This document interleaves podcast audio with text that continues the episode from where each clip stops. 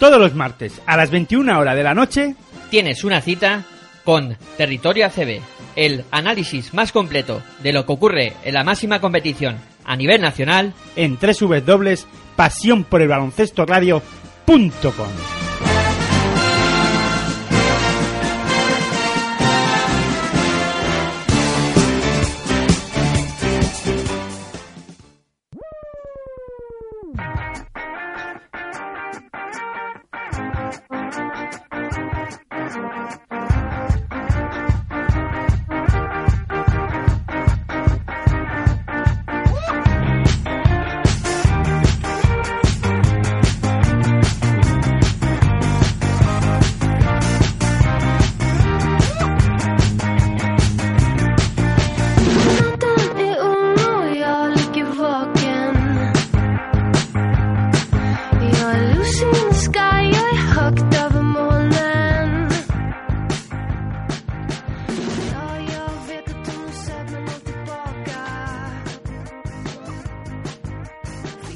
Muy buenas noches, bienvenidos a Pasión por el Baloncesto Radio.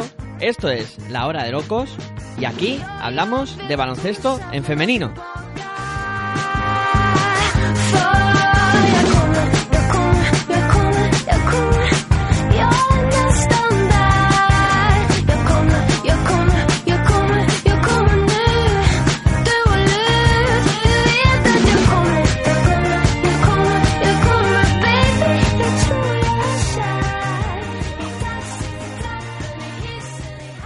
Para contactar con el programa e interactuar con nosotros, lo podéis hacer a, través de WhatsApp en el número 636 11 90 57 y también a través de Twitter utilizando eh, la arroba baloncesto radio, la B y la R con mayúsculas y también arroba la hora de locos, todas las iniciales con mayúsculas y locos con K de kilo.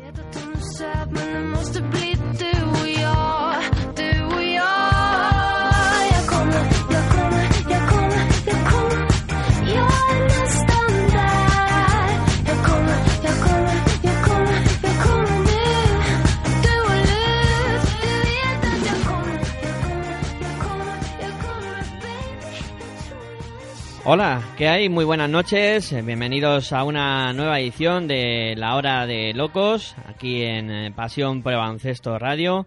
Eh, me llamo Miguel Ángel y tengo el placer de presentar este programa. En la técnica estará ayudándome Aitor Arroyo y en llamada tenemos para hablar de baloncesto en femenino a Virginia Algora. Muy buenas, ¿qué tal? ¿Cómo ha ido la semana? Hola Miguel Ángel, buenas noches. Pues la verdad es que la semana ha ido bien y, la noche está yendo mejor para los equipos españoles. Luego ya lo comentará el jefe de, la Euroliga, Luis Cristóbal, así que todo perfecto de momento. Eh, también eh, se encuentra con nosotros eh, Luis Javier Benito. Muy buenas noches, ¿qué tal la semana? Hola, buenas noches, Miguel Ángel. Pues muy bien, muy bien, empezamos la semana ya. Bueno, ya a mitad de la semana ya. Muy bien. Perfecto. Y eh, también eh, se encuentra con nosotros eh, César Buitrón, que es redactor de Sport León, al cual también voy a saludar. Muy buenas noches, ¿qué tal? ¿Y cómo ha ido la semana? buenas, buenas noches y un placer mejorando, porque ahora con vosotros mucho mejor que hasta ahora, o sea que perfecto. De aquí en adelante todo, todo, todo mejor, hay que, hay que ser positivo siempre. Claro que sí, hay que afrontar las cosas con, con positividad y tirando para, para adelante. Eh, bueno, eh, se irán incorporando luego, como ya ha anunciado Virginia eh, Luis Cristobao. Y decir que, bueno, la semana pasada teníamos un viaje, nos fuimos a Tierras Mañas y esta semana nos vamos a ir un poquito más lejos porque el programa va a estar bastante centrado en el baloncesto femenino de Argentina. Y bueno, para comenzar el programa como siempre, pues eh, voy a poner un poquito de música y lo primero que vamos a hacer hoy es repasar eh, lo que ha pasado en la liga femenina. Entonces, bueno, a la vuelta de, de, un poquito de música, comenzaremos ya a hablar qué es lo que está pasando en esta liga femenina.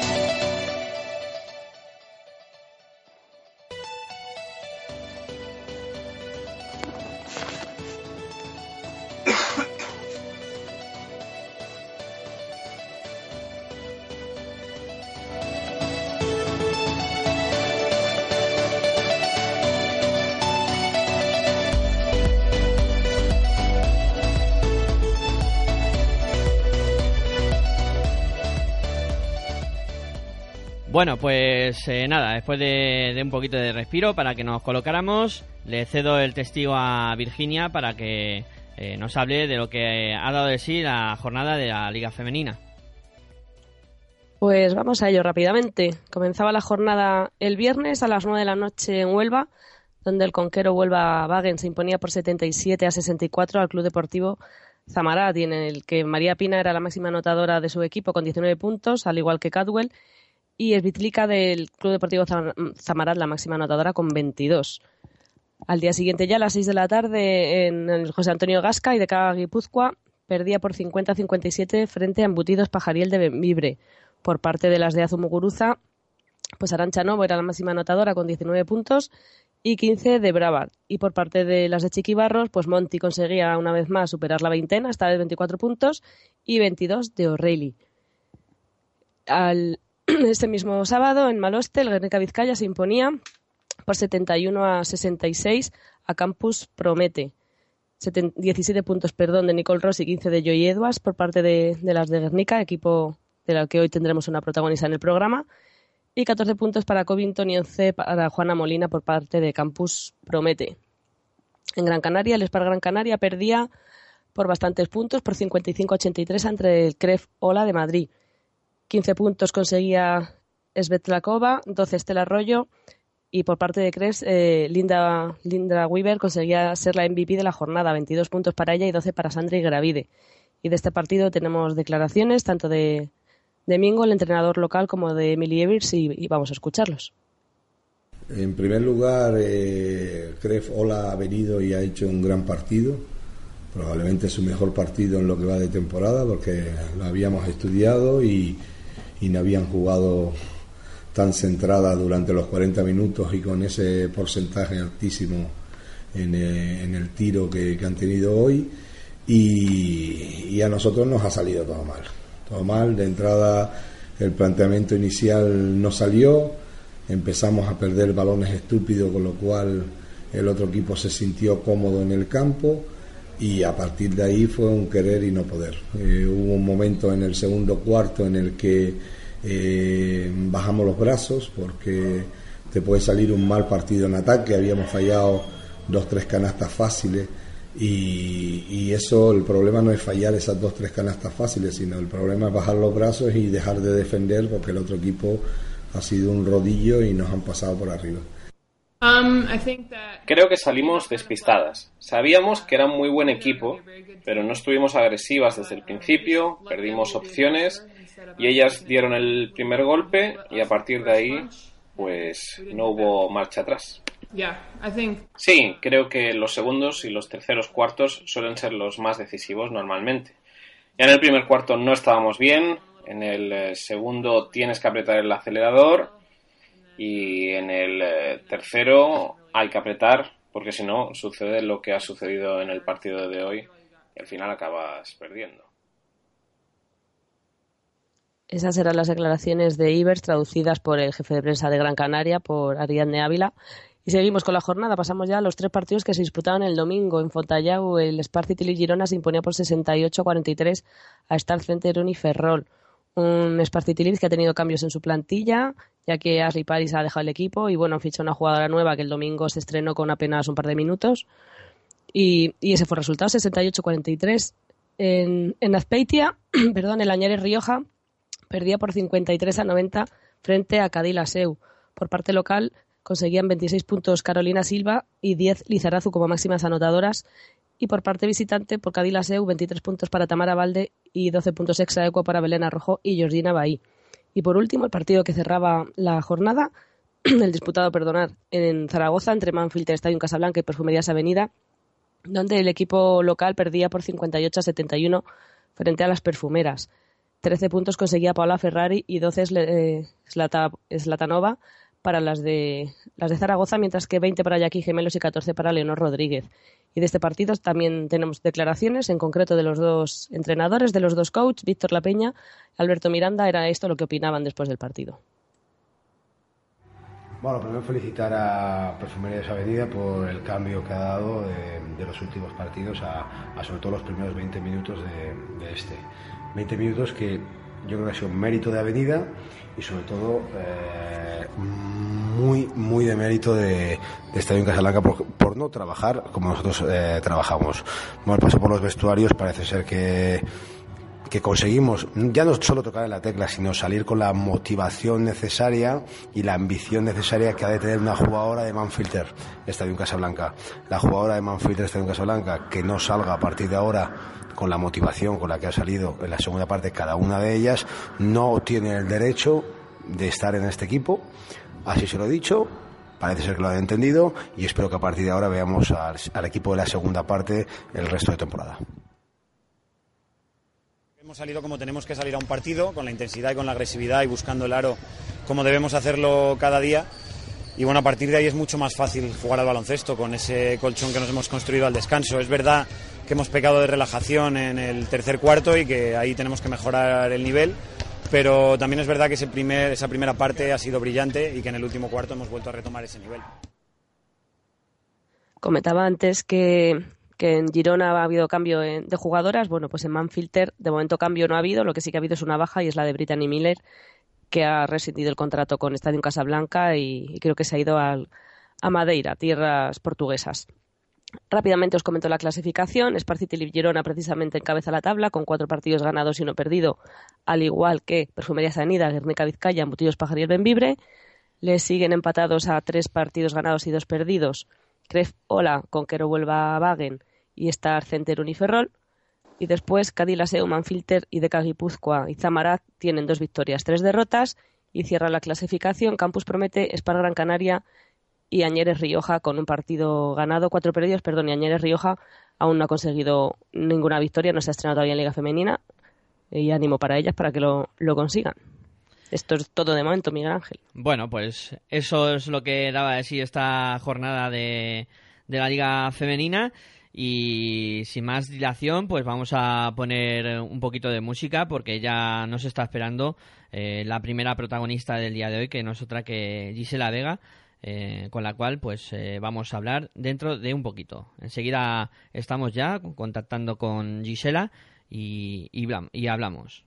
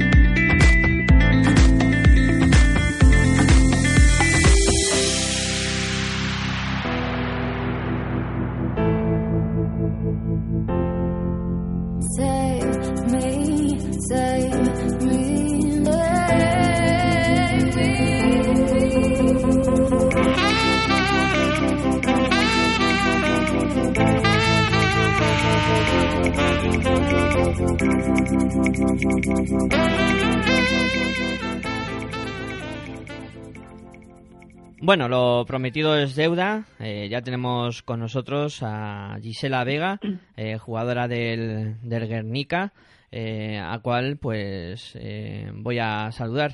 Muy buenas noches. Eh, ¿Qué tal, Gisela? Hola, muy buenas noches. Un placer estar con ustedes esta noche. Bienvenidas a, bienvenida a la hora de locos.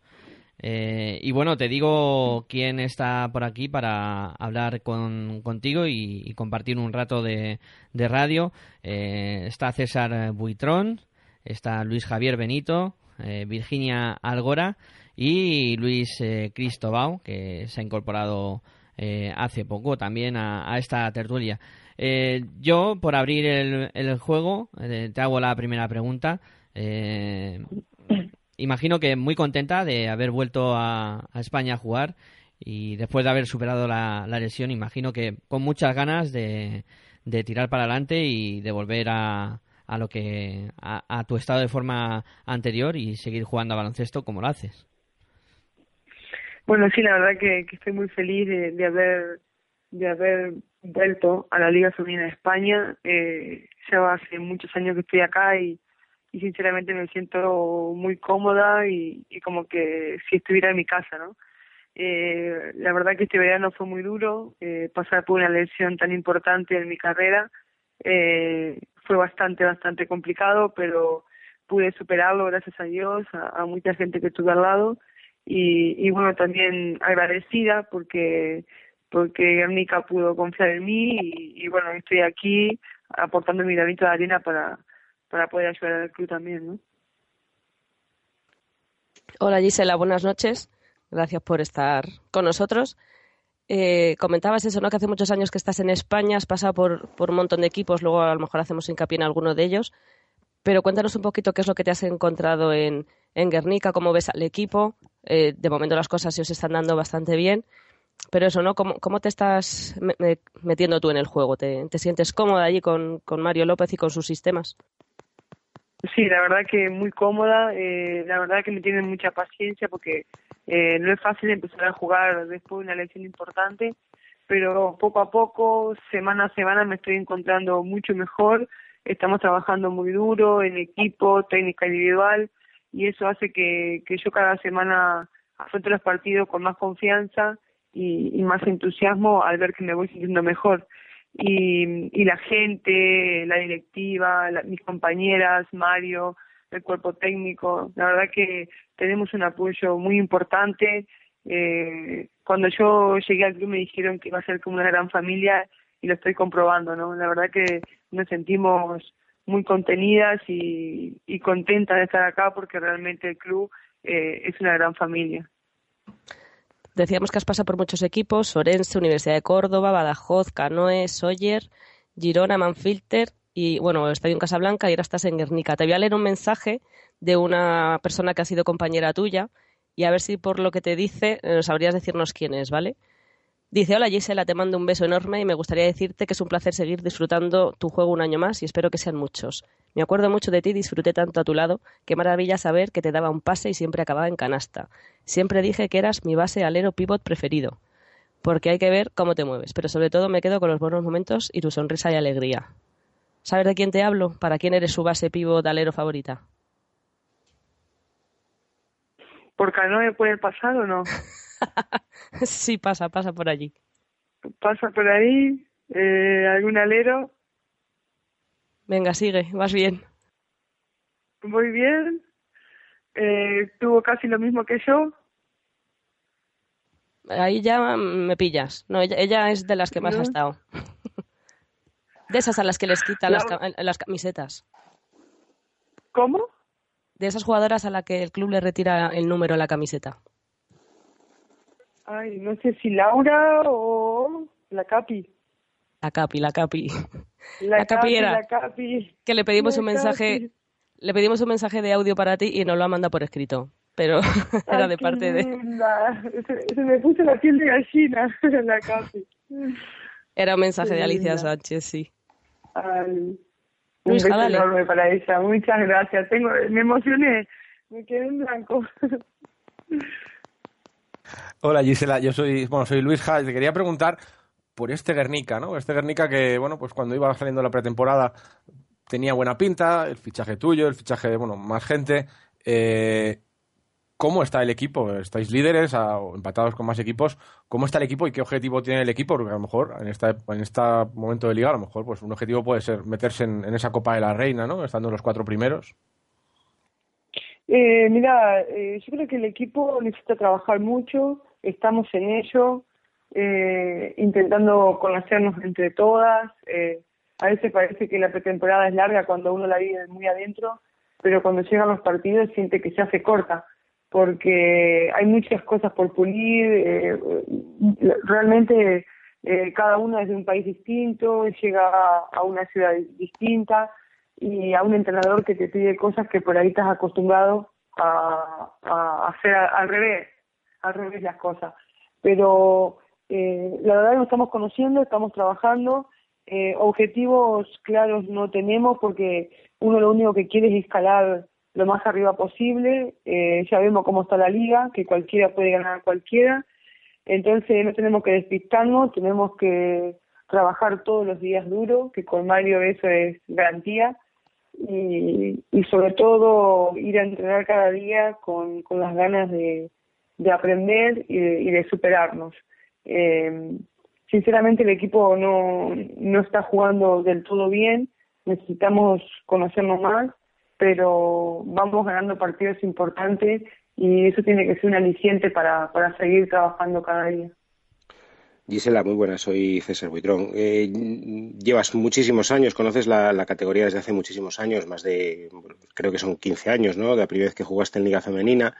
Eh, ¿Qué diferencia o, qué diferencia ves desde aquellos primeros años eh, a la actual liga femenina, que quizá haya, pues a lo mejor menos grandísimas jugadoras, pero hay mucha más igualdad que hacer los partidos todos prácticamente en cualquiera pueda saltar la sorpresa?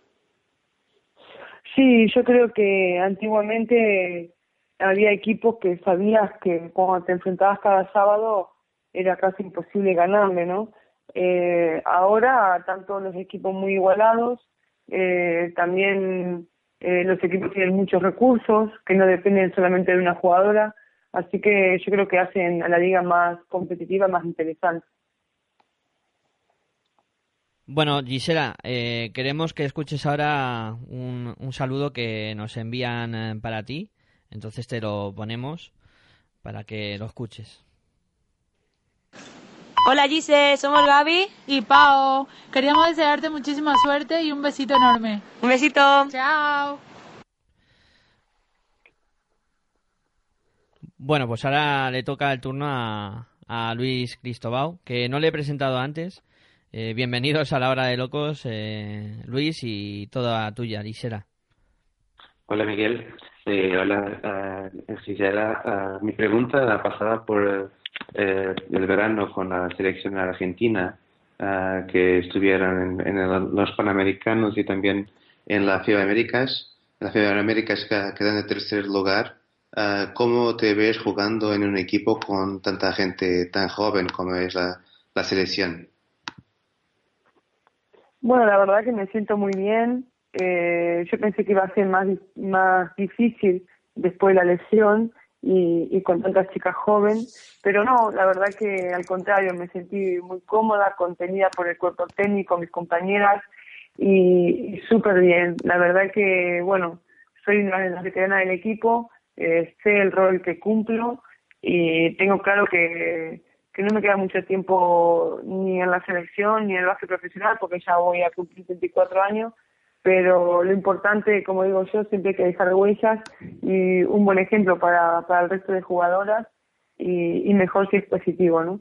Así que yo estoy encantada y, y feliz de poder dar eh, una mano al equipo y, y sentirme útil más que nada. Hablabas de esos, hablabas de esos años y perdona, de, de esa ilusión, pero en esa misma línea. Eh, supongo que para volver otra vez a Europa después de, del año que has pasado en tu país por la lesión, eh, al menos tienes que mantener esa ilusión de querer seguir siendo profesional, jugadora profesional, porque supongo que no será sencillo después de un año en casa volver otra vez a, a irte tan lejos, ¿no?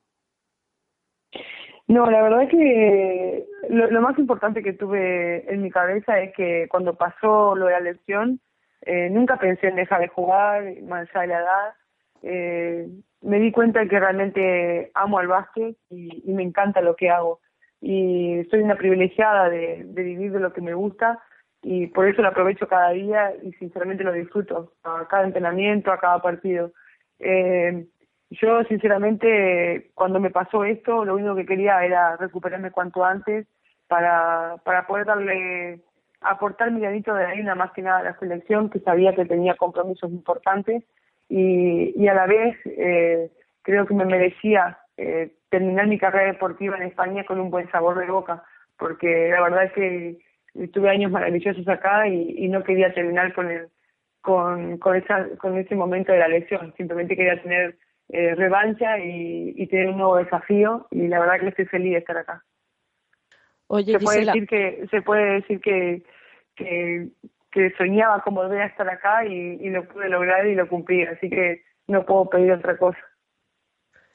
Se, vosotras jugaréis el repechaje olímpico, como, como lo llamáis vosotros, eh, y hay un par de torneos amistosos a los que se ha invitado a las gigantes ¿no? para preparar esto, y uno de ellos sería eh, del 15 al 17 de enero. ¿Tú podrías participar en esos encuentros? Eh, la verdad que el entrenador creo que respeta mucho el trabajo de, de las jugadoras cuando estamos afuera. Eh, él sabe que para nosotros esto es importante y que si nosotros podemos progresar a nivel individual, también cuando lleguemos a la selección le podemos dar mucho más y podemos jugar muy bien en equipo. Eh, entonces yo creo que, que él respeta mucho el trabajo que hacemos afuera, en el exterior, y por lo que he hablado con él, eh, va a afrontar los partidos amistosos con las jugadoras que tenga en Buenos Aires y jugando en Argentina. Eh, así que bueno, eh, cuando terminemos de jugar de acá en España, eh, nos incorporaremos a, a la selección. Mm, Gisela, ya que mencionas a, al seleccionador, en teoría luego vamos a hablar con él, bueno, en teoría no vamos a hablar luego con él. Eh, ¿Cómo es Cristian Santander para la gente que no le conoce aquí en España o no le conoce? Bueno, es muy conocido en Argentina o más conocido en Argentina, pero aquí en España es poco conocido. ¿Cómo es él como entrenador, como persona, como, como entrenador?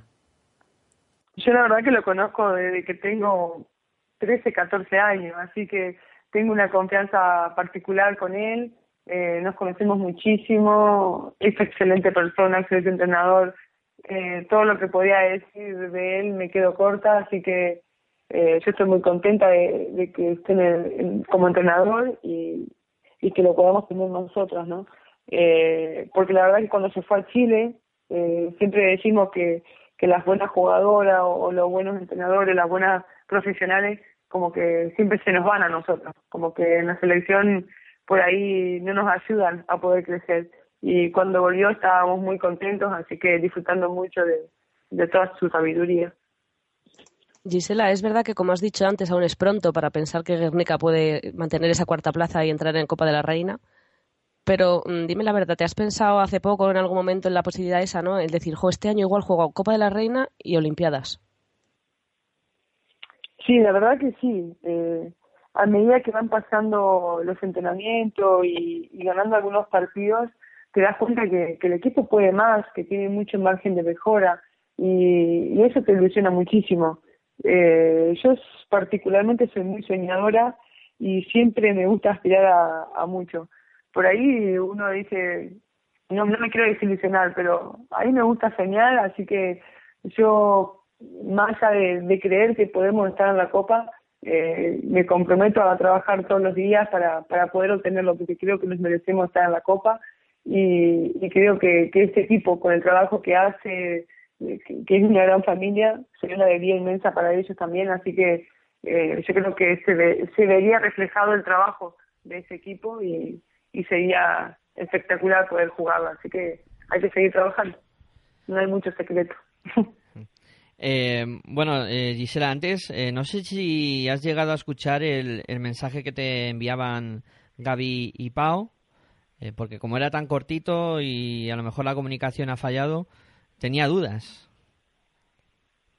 Sí, sí, lo escuché. Yo hablo generalmente con ella cada semana, así que le agradezco el saludo y, me pone me pone muy contenta porque eh, esto te demuestra que, que en definitiva el, el básquet uno tiene una etapa, pero las grandes personas que pasan por tu vida quedan para siempre, así que estoy muy contenta. Muchas gracias, la verdad que es un regalo lindo. Vale, pues tenemos otra sorpresita, otro regalito. Escúchalo. Un saludo de Italia para Gisela Vega, éxitos y todo lo mejor para este año. Un beso de Iris.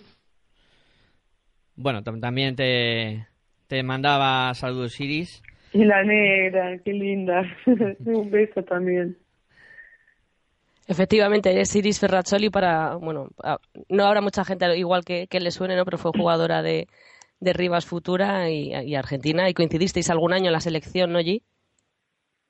Sí, sí, coincidimos, la verdad que eh, una jugadora maravillosa, lo que trabajaba, yo me acuerdo que era, era muy jovencita y, y la veía entrenar en obras y yo entrenaba con las chiquitas de, de la selección y la miraba, la miraba, como decía, decía, ojalá algún día pueda llegar a ser como ella, porque la veía tirar y no fallaba ni una.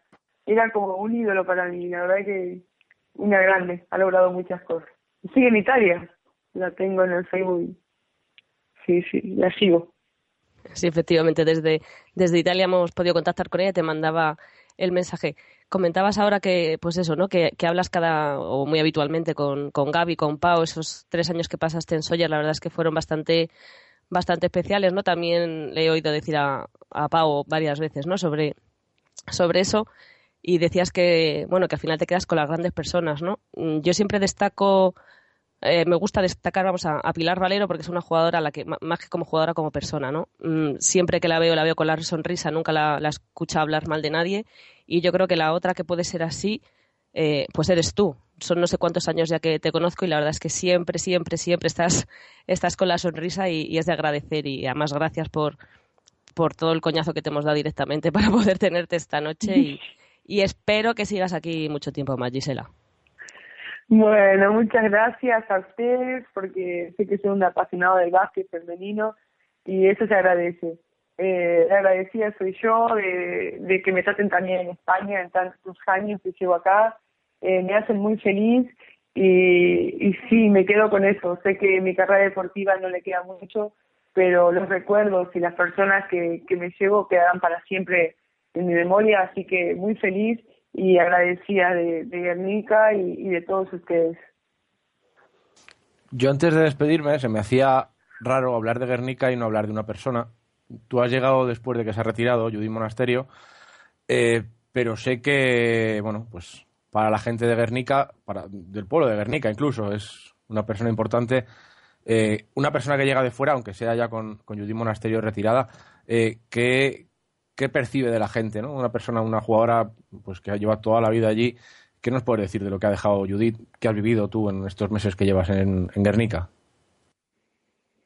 Disculpame, no te, no te... ¿Hola? Sí, sí. ¿Me oyes? Sí, sí, sí, sí. No escuché al final te quería eso, pues que, siente una persona que llega de fuera de una jugadora, bueno, una institución como es en, Guernica, como es Judith Monasterio, aunque este año ya no juega y bueno, pues sé que le han hecho algún homenaje, le han hecho cositas. Eh, ¿Cómo se vive eso? ¿Cómo la ves tú a, ella? Sí, la verdad que yo no he compartido mucho, lamentablemente, con ella, pero sí sé que la quieren mucho. Le hicieron una mención especial eh, cuando hicimos la presentación del equipo y la verdad que se ve mucho amor, eh, mucho agradecimiento y eso es, muy importante para, para una jugadora, que, que la sigan reconociendo y, y agradezcan lo que, lo que hacen en su carrera deportiva. Así que lamento no haber podido compartir más tiempo con ella porque ella se va yo recién vengo, pero, pero pude hablar unas palabras con ella y la verdad que, que es muy simpática y muy bien, la verdad que muy bien. Gisela, yo quería preguntarte también, antes de que marches, que me digas cómo se pueden hacer 62 puntos de valoración en un partido, porque cuando vemos a una jugadora que hace 40 nos parece un partido extraterrestre, ¿cómo se pueden hacer 40, 62 que tienes como récord de Liga Femenina 2? No sé, la verdad que justo me acuerdo que era un derby, eh, que estaba en Mallorca, y, y no sé, yo estaba jugando, estaba eh, súper metida en el partido y como que no sabía lo que pasaba. Yo muchas veces mi cabeza se encierra y solo juega y se olvida de todo. Y no sé, cuando terminó el partido, no sé, veía que la gente se me acercaba y venía y me decía cosas y yo no entendía nada porque habíamos ganado. Pero yo, como te digo, yo simplemente disfruto. La verdad que las estadísticas ni siquiera las miro porque es así, mientras el equipo gane, yo ya estoy feliz. Pero ese día sí que se acercaron muchas personas y como que venían con la estadística y yo no entendía nada pero como te digo, yo simplemente disfruto. Bueno, pues eh, nada, Gisela, esperamos que sigas disfrutando. Muchas gracias por haber atendido la llamada de la hora de locos y suerte para la temporada.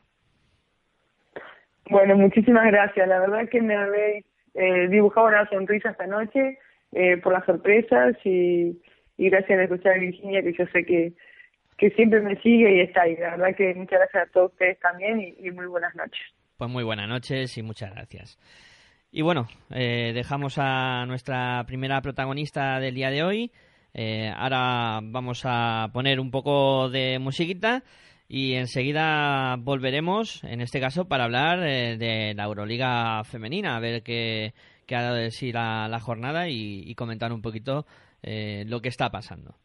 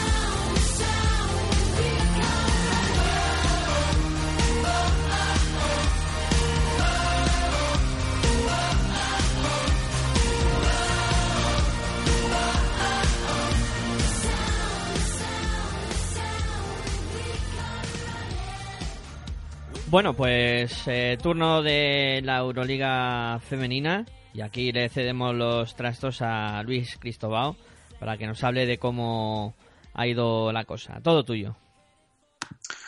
Pues bien, voy a, destacar las dos victorias de, los equipos españoles, eh, de Perfumerías Avenida y, y Unigirona.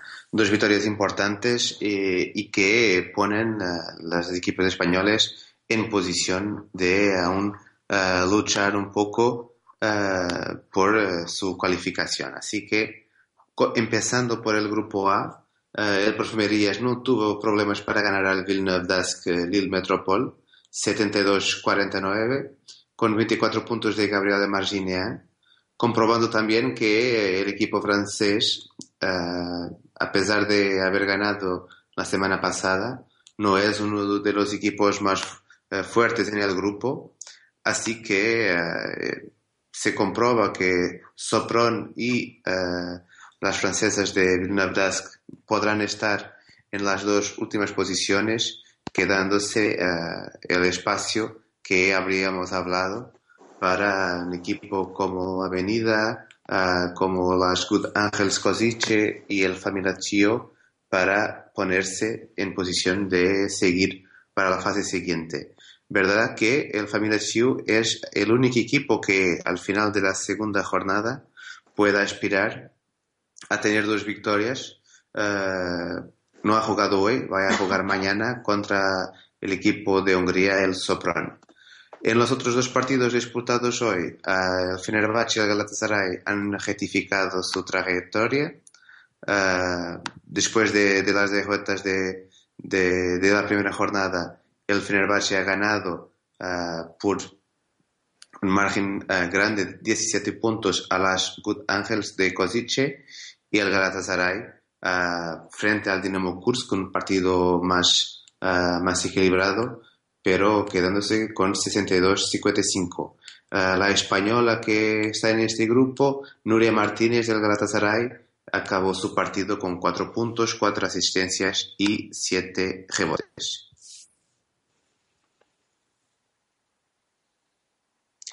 Así, si no hay preguntas para, para, el grupo A, podemos seguir ya para el grupo B. Ah, bueno, es que se me, cortado, se ha medio cortado un poco ahí cuando preguntabas si queríamos preguntas.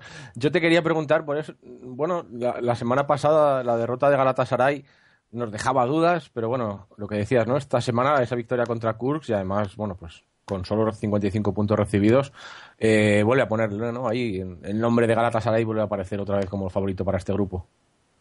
Sí, sí, lo que he dicho la semana pasada queda, queda uh, aún válido para esta semana. La verdad es que la DJ de, Galatasaray ha sido demasiado grande la semana pasada, pero la plantilla estaba lá, los jugadores están, están allí para, para jugar y de cara al Dinamo de Kursk lo que ha mostrado hoy es que tiene, tiene equipo para disputar uh, partidos contra los equipos más fuertes y no hay, no hay dudas que, que estará seguro entre los favoritos para seguir a la, a la próxima.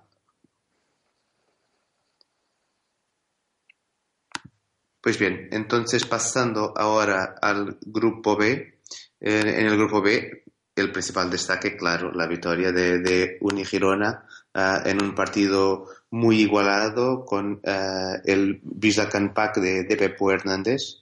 Uh, el, de entrada el equipo de Girona no ha, entrado muy bien, pero ha empezado su recuperación hasta el intervalo cuando perdía por uno y continuó buscando opciones, finalizando por ganar por 62 a 60.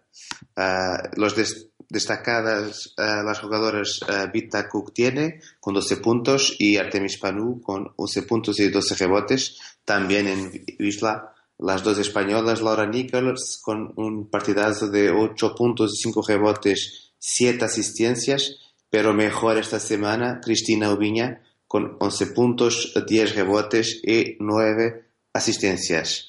Uh, el partido que, que estuve más eh, también mucho equilibrado eh, esta tarde en Kayseri, un partidazo entre el Aguspor y el Castors Brain. Uh, Aguspor que no tiene uh, Odyssey Sims, que se ha lesionado y que volverá solamente en enero.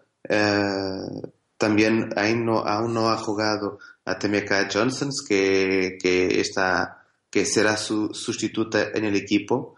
Estuve muy bien el Castors Brain, muy, eh, muy aguerrido, muy ofensivo en sus contraataques eh, y eh, la clave del partido pasó por el cambio del entrenador de, de Aguspor, imponiendo una defensa en zona que ha creado muchas dificultades para el equipo de Bélgica y han finalizado por ganar, pero solo en la próloga. Un destaque para Lara Sanders con 25 puntos y 9 rebotes. Además, una victoria fácil para uh, el Praga, que ha jugado ante el Burj y que ha tenido su, las dos jugadores españoles de su plantilla, Laia Palau con nueve puntos y Marta Shargay con cuatro puntos. Decir que también en el grupo B hay un partido para mañana, el Nadezhda Orenburg Ekaterimburgo, y eh, el ganador de mañana se juntará al Aguspor eh, en el tope de la clasificación con dos victorias en dos partidos. ¿A qué equipo ves como más fuerte o candidato a, ser el, primer puesto? ¿Alguno de los dos rusos o, hay alguien que, crees que va a estar por encima? Sí, la, semana pasada el equipo de Agusport con Odyssey Sims me ha parecido muy, muy fuerte y podría ser sorpresa. Hoy, sin ella, eh, las cosas no, no, no, no, salieron tan bien. Así que uh, se mantiene para mí el Ekaterimburgo como, como principal favorito, pero el Nadesa y el Praga también uh, muy cerca, uh, luchando por las posiciones del tope.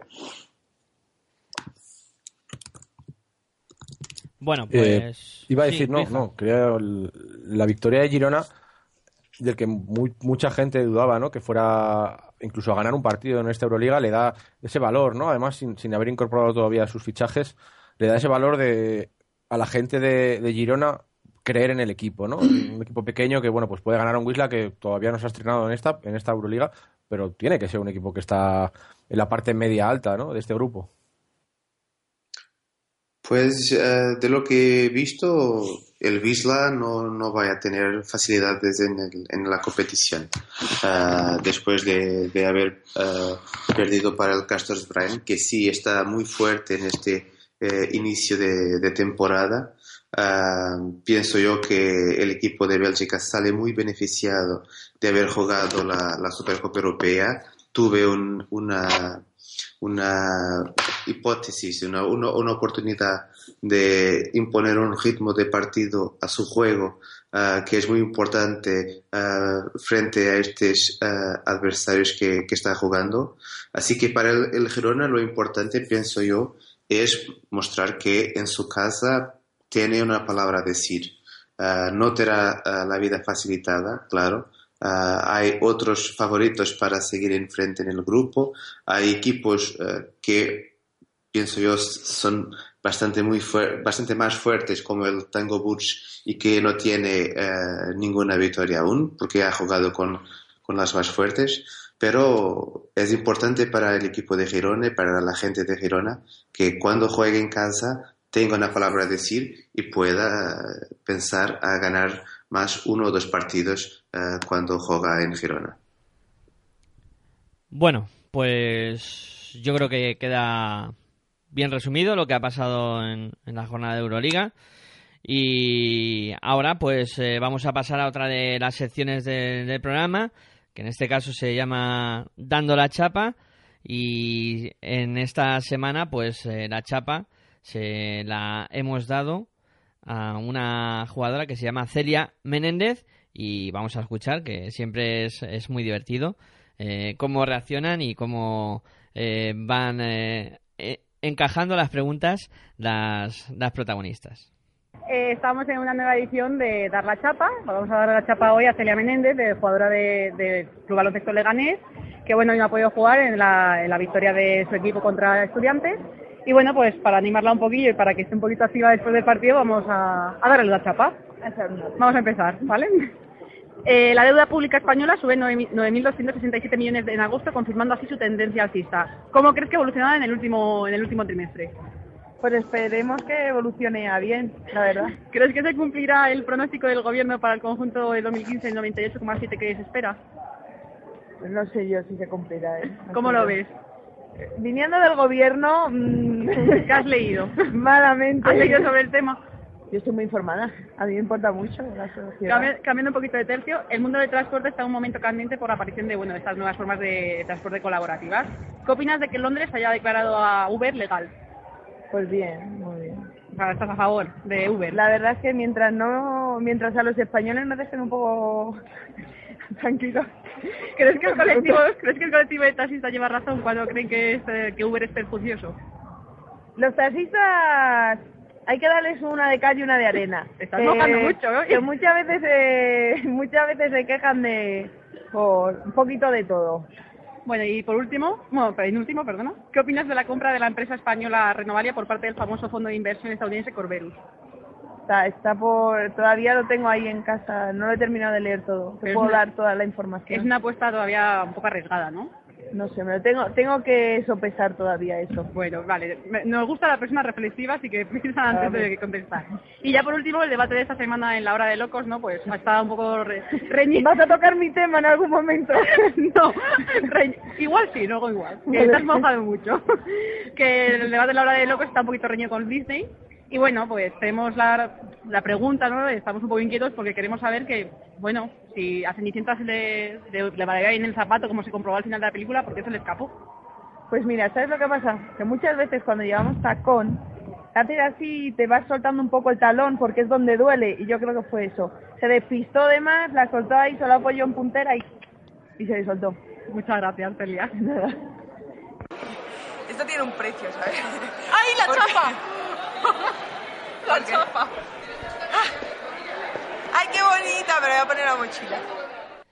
Bueno, pues ahí estaba, como siempre, muy simpática esta sección. Eh, os recomendamos ver el, el vídeo, que también eh, suele ser eh, muy, muy divertido. Eh, bueno, pues vamos a poner un poquito de, de música y vamos a contactar ahora, eh, tras eh, esta breve pausa, con eh, Cristian Santander, el seleccionador eh, femenino de, Argentina. Pues eso, enseguida volvemos eh, ya con Cristian hablando aquí en La Hora de Locos.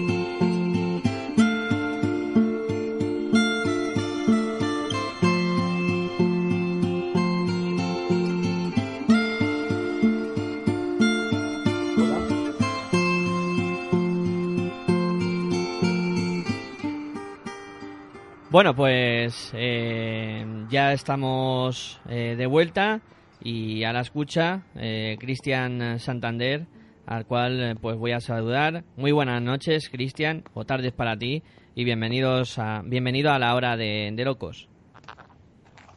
Hola, ¿qué tal? Buenas noches para ustedes. Un, un gusto poder hablar desde Argentina. bueno, se encuentran aquí para hablar un poquito con, contigo y para todos nuestros oyentes, eh, César Buitrón, Luis Javier Benito, eh, Virginia Algora y Luis eh, Cristóbal. Eh, le cedo el testigo a, Virginia y empieza ya a preguntarte. Hola Cristian, buenas tardes y muchísimas gracias por, por, estar con nosotros. Como bien te habrá comentado Luis, hemos tenido antes a Gisela Vega y bueno, pues quería que nos la definieras tú como, como jugadora.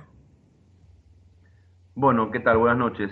La, mm, la verdad que Gisela mm, es, eh, para nosotros es el, en este momento es el referente máximo del, del básquet femenino argentino, eh, su trayectoria en, en España eh, le ha dado un carácter y un profesionalismo que, que nos hace muy bien y la verdad que, que bueno, tiene una mentalidad ganadora, eh, es muy trabajadora y, y, hemos sufrido esos años de no poderla, de no poder contar en la selección con ella. Por suerte ahora está y estamos muy, muy contentos de que pueda estar eh, trabajando con nosotros. Hola, buenas noches, buenas tardes para ti, Cristian. Soy, soy Luis Ja. Eh, lo primero, muchas gracias otra vez. Insisto, es la primera entrevista que tenemos al otro lado del, Atlántico, porque bueno, hablamos con Richie González cuando estuvo en España, pero no, es el primer persona que podemos hablar al otro lado. Y te quería preguntar, bueno, el, torneo en América para la clasificación para los Juegos Olímpicos, para el repechaje, eh, fue bastante bien, dentro de lo que cabe de los favoritos que había. Eh, ¿cómo, ¿Cómo fue? Para la gente que no lo ha podido seguir, ¿cómo, cómo fue? que nos cuentas del torneo aquel? Eh, hola Luisa, buenas noches. Eh, bueno, un torneo eh, parejo en los cuatro equipos que se pudieron meter en semifinales. la deserción de Carla Cortijo por Puerto Rico y su fichaje en, en Atlanta Dreams de WNBA complicó las aspiraciones puertorriqueñas, pero sin duda que que también es uno de los equipos eh, fuertes de la competencia. Así que, mm, que bueno, para nosotros fue muy bien, hemos perdido un solo partido en tiempo suplementario y, mm, hemos sido competitivos, así que, mm, que terminamos contentos y, con expectativas de poder hacer un buen repechaje. Bueno, sigo yo. Eh, te quería preguntar por, por alguna alguna jugadora importante, has hablado de Gisela, tenemos noción el año pasado que tenemos a Melissa Greter, alguna otra jugadora para la gente de aquí de España que no puede, que no conoce al baloncesto argentino, a la selección argentina y bueno, va a estar en este próximo repechaje que va, no sabemos dónde se jugará, pero puede cruzar con, España. Sí, bueno, los rumores indican que sería Francia, pero por ahora son todos rumores. Eh, el 24 de noviembre es la fecha que, que, la FIBA va a determinar cuál es la sede. Eh, las jugadoras argentinas em, que también han destacado en los últimos años son, por ejemplo, Débora González, que está jugando en, en Ragusa, en, la A1 de Italia. Eh, Macarena Roset, que también está en Italia y ha jugado eh, la temporada pasada en Liga 1 en Chieti y ahora está en, en Ferrara. Bueno, después algunas que han tenido paso por la Liga Española en, Liga 2, como Agostina Burani, Andrea Boquete. Em, bueno, en general es un equipo muy joven, em, con, varias de las que fueron medallistas en, el Mundial U19 de Tailandia. Eso es allá por el 2009. Así que em, entre las jugadoras que van apareciendo y y las que se mantienen en buen nivel de, esa, de ese grupo conformamos el, la actual selección. Hola, muy buenas, eh, Cristian. Quería hacerte una pregunta doble. Una, ¿qué, parte de, en un, en un, formato de torneo como este, con 12 selecciones eh, triangulares, eh, qué parte de la clasificación depende de la suerte en el sorteo? Y la segunda, tú lo apuntabas ahora, tenés una selección que va a ser una de las más jóvenes de ese preolímpico. ¿Eso cómo puede jugar en ese torneo? sin duda, sería muy bueno poder eh, tener un, algunos años más en el, en el total del promedio para poder eh, afrontar un torneo tan importante como, como la repesca. Eh, la verdad que si nos dejamos llevar por los últimos repechajes que se han jugado, los europeos tienen las grandes chances de, clasificar y el quinto puesto se ha dirimido entre, bueno, alguna vez fue entre Brasil y Cuba, y, y entre americanos y asiáticos, ¿no? que, son los que eh, aspiran a ese, a ese quinto lugar. Vamos a ver quién toca, sabemos que mm, eh, tanto España como Francia son de primerísimo nivel mundial, así que mm, vamos a ver para qué lado cae en ese sentido la, la suerte a nuestro favor. Hola Cristian, eh, soy Luis Cristóbal. Uh, pensando en el futuro de, de, de, la selección argentina, uh, ¿cómo están uh, los equipos de formación? ¿Cuál es el trabajo para encontrar a nuevas jugadoras en Argentina y cómo están trabajando para que lleguen en algunos años a estar disponibles para la selección principal? Bueno, en general el, el, trabajo sobre la detección de talentos eh, se hace a lo largo del país. Nosotros tenemos un país muy, muy largo en kilómetros, en ciudades muy lejanas y, y somos también un país que mm, sale una jugadora de las muy buenas, sale una cada tanto, no es eh, tan asiduo, no es ni por falta de trabajo ni por ni por desorganización, simplemente eh, en Argentina está eh, creciendo el deporte femenino también en el vóley, en el handball o balonmano, ¿no? mejor dicho, y, luchamos contra todo eso, así que eh, el trabajo se hace, llegar a, los últimos mundiales U19 para nosotros es importante, más allá del, puesto alcanzado, y y esperemos eh, poder eh, proyectar jugadoras de las divisiones formativas a, a la categoría absoluta, que esto mm, eh, se ve un poco mm, tapado hoy por hoy, o frenado, mejor dicho, para que, mm, porque tenemos lo que les contaba antes de la generación que, que fue medallista en el, en el 2009 o 19, que hoy son chicas de 24 o 25 años, así que todavía tienen un, un buen recorrido por delante para permanecer en la, en la categoría mayor. Así que mm, de a poco mm, eh, se van a ir insertando esas jugadoras menores. Eh, Cristian, además de Argentina, eh, Cuba y Venezuela también se han clasificado en, el mismo campeonato que vosotros. De, Venezuela tenemos a Roseli Silva ahora mismo jugando en Liga Femenina. La verdad es que la semana pasada pues la pude ver en Madrid y bueno, pues destaca ¿no? por encima además de, de las compañeras, ella y, otra jugadora del equipo pero apenas conocemos ¿no? cómo es el baloncesto cubano hoy día. Yo me acuerdo que hace años solían venir mucho la selección a, jugar a España, pero últimamente no se da esta circunstancia. ¿Qué nos puedes decir de cómo es el, baloncesto de, las selecciones de Cuba y de Venezuela?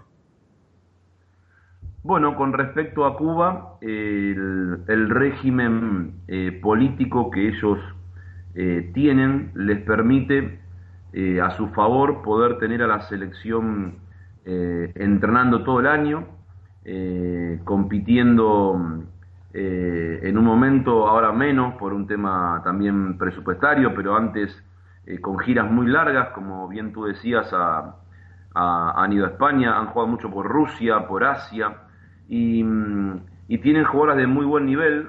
Cuba en América es, es, una verdadera potencia, realmente si estuviese abierto ese bloqueo eh, Cuba-Estados Unidos, yo creo que en la última década hubiesen ido varias jugadoras cubanas a, la WNBA.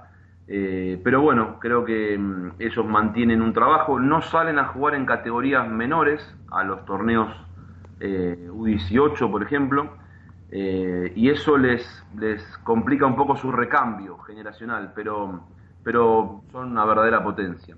Y con respecto a Venezuela, es un país que ha estado mm, eh, creciendo mucho en los últimos años, han invertido muchísimo dinero, también ustedes deben estar al tanto de lo que ha pasado en el básquet masculino y, y el título eh, a nivel FIBA Américas y, y, mm, recuerdo hace poco un Venezuela-España en, en, en, España eh, que ganó mm, que ganó España con un con una, un gol que corrige Felipe Reyes, ¿no? Creo que Venezuela ha invertido mucho dinero en los últimos tiempos, tiene muchas jugadoras repartidas en, en Junior College en Estados Unidos, eh, también han traído a Ana Román, que ustedes seguramente la, la conocen, y, y, han crecido mucho y eso nos sirve a todos. Así que ese es un poco el panorama de lo que, de lo que ha pasado este, en este FIBA América. Hablando de, otro oponente que, lo habitual en, el deporte sudamericano eh, está como el rival de, Argentina, el Brasil, que, tiene muchos jugadores también jugando uh, afuera de, del país, uh, pero que al mismo tiempo es también una de las opciones que las jugadoras argentinas tienen para jugar en liga, que, están jugando en Brasil. Uh, ¿Cuál es la relación que hay entre el baloncesto femenino de Argentina y el brasileño? Si hay algún trabajo que se puede decir que el, el suceso del Brasil puja arriba a la, las argentinas o las rivalidades son también intensas en el baloncesto femenino? La relación es excelente, es excelente. Eh, siempre hay una competencia porque eh, es lógico y, y, es un clásico en, todos los deportes, pero o un derby, como dicen ustedes, pero eh, la relación es muy buena. Eh, han jugado en la última Liga Nacional Brasilera Stephanie Thomas y Sandra Pavón, jugadoras argentinas. Han, han venido a jugar a, nuestra Superliga algunas jugadoras brasileras también. Hay un buen intercambio. Lamentablemente este año la Liga de Brasil eh, cuenta con algún problema económico y, y, tengo entendido que van a reducir los equipos, no la jugarían eh, más de seis equipos, eso va a limitar la posibilidad de que vayan algunas jugadoras argentinas a jugar, pero mm, de momento está Melissa Greter, pero bueno, es algo que, que mantenemos un excelente vínculo porque nos necesitamos eh, mutuamente. Tengo una pregunta que nos mandan, bueno, el WhatsApp que tenemos para poder mandarnos, nos dice Antonio desde Lugo, eh, ¿qué opinas sobre que una gran cantidad de países se dediquen a hacer naturalizaciones express y que algunas federaciones estén intentando que FIBA permita jugar con dos naturalizadas? Me parece que dos es un exceso. Eh, considero que una, si tiene un tiempo prudencial de competencia y de residencia en un país, eh, no es eh, malo.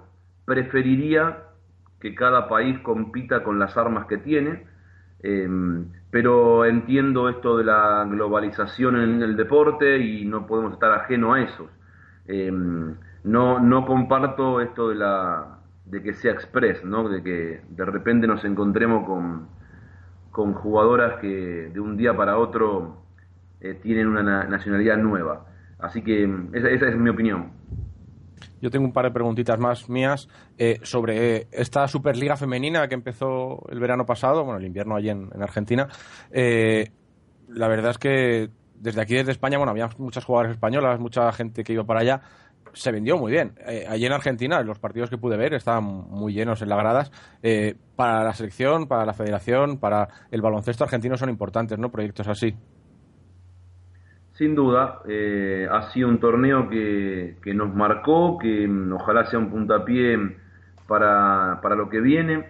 Eh, muchas jugadoras españolas, brasileras, como, como contaba antes, americanas. La verdad que ha sido algo muy positivo para nosotros. También tuvimos la posibilidad de poder reunir a casi todas las jugadoras que, argentinas que se desempeñan en el exterior, lo cual eh, obligó a una, a una competencia, sana competencia entre ellas eh, para lo que seguía con respecto a la selección, así que mm, fue muy bueno para nosotros, esperemos poder seguir hacerlo. Entendemos de que nuestra mm, estructura, nuestra economía, nuestras jugadoras en el exterior no nos permiten hacer una, una liga de, de muchos meses, pero bueno, lo que nos toca, los dos, tres, cuatro meses que puedan jugarse una Superliga que sea de un buen nivel, es muy bueno para nosotros. Y bueno, tenía yo una última pregunta sobre una jugadora argentina que ha llegado última a España, Victoria Llorente, jugadora joven, ya hizo un partido muy bueno, está haciéndolo bien en Guernica, compañera con Gisela Vega, de más fácil adaptación al país. Eh, ¿Qué nos puedes contar de, esta Victoria Llorente jovencita que llega a la Liga Femenina?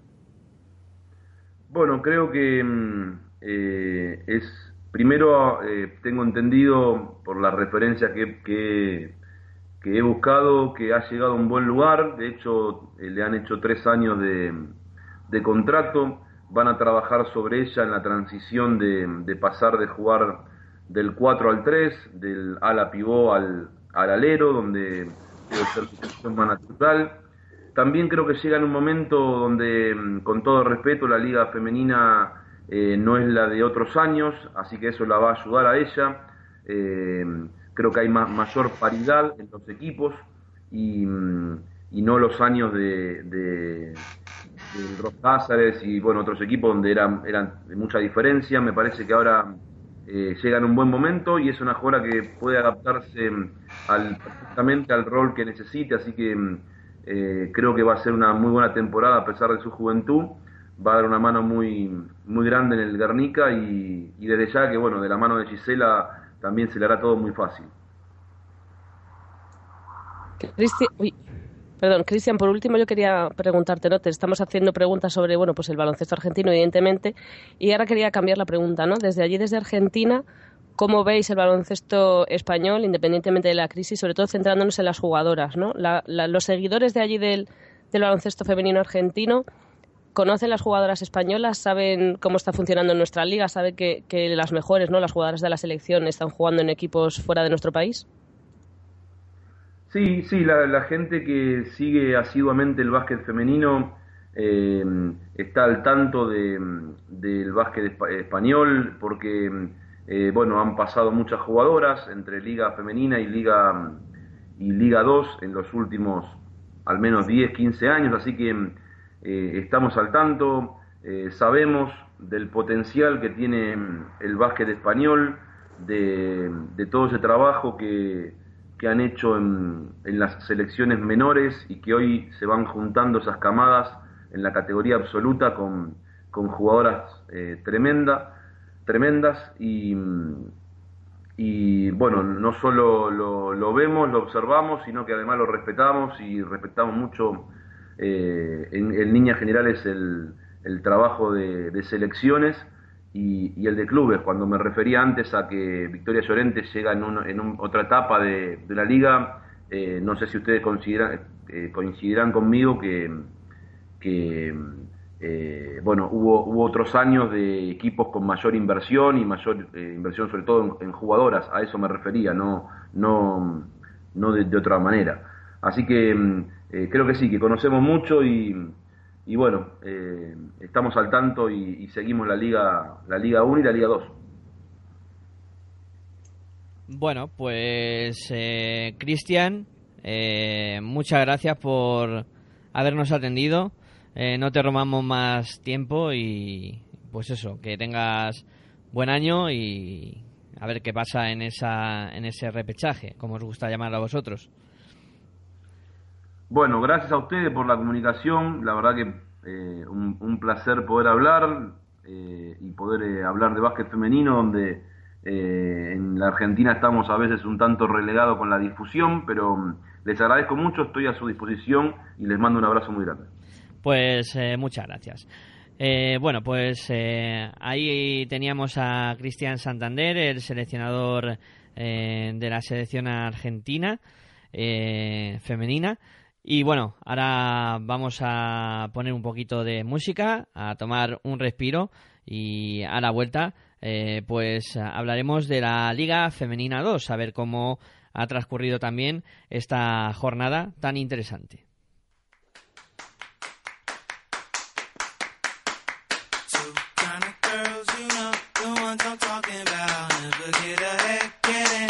that she wants.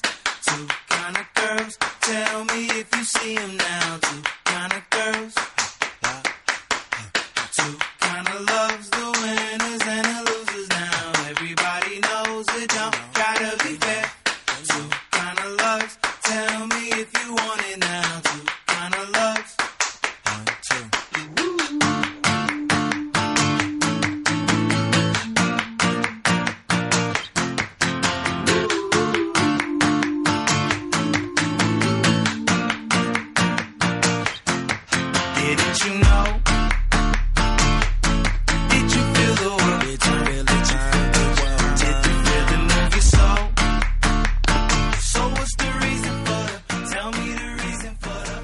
Bueno, pues continuamos aquí en Pasión por Baloncesto Radio, en tu radio online de baloncesto, con este programa La Hora de Locos.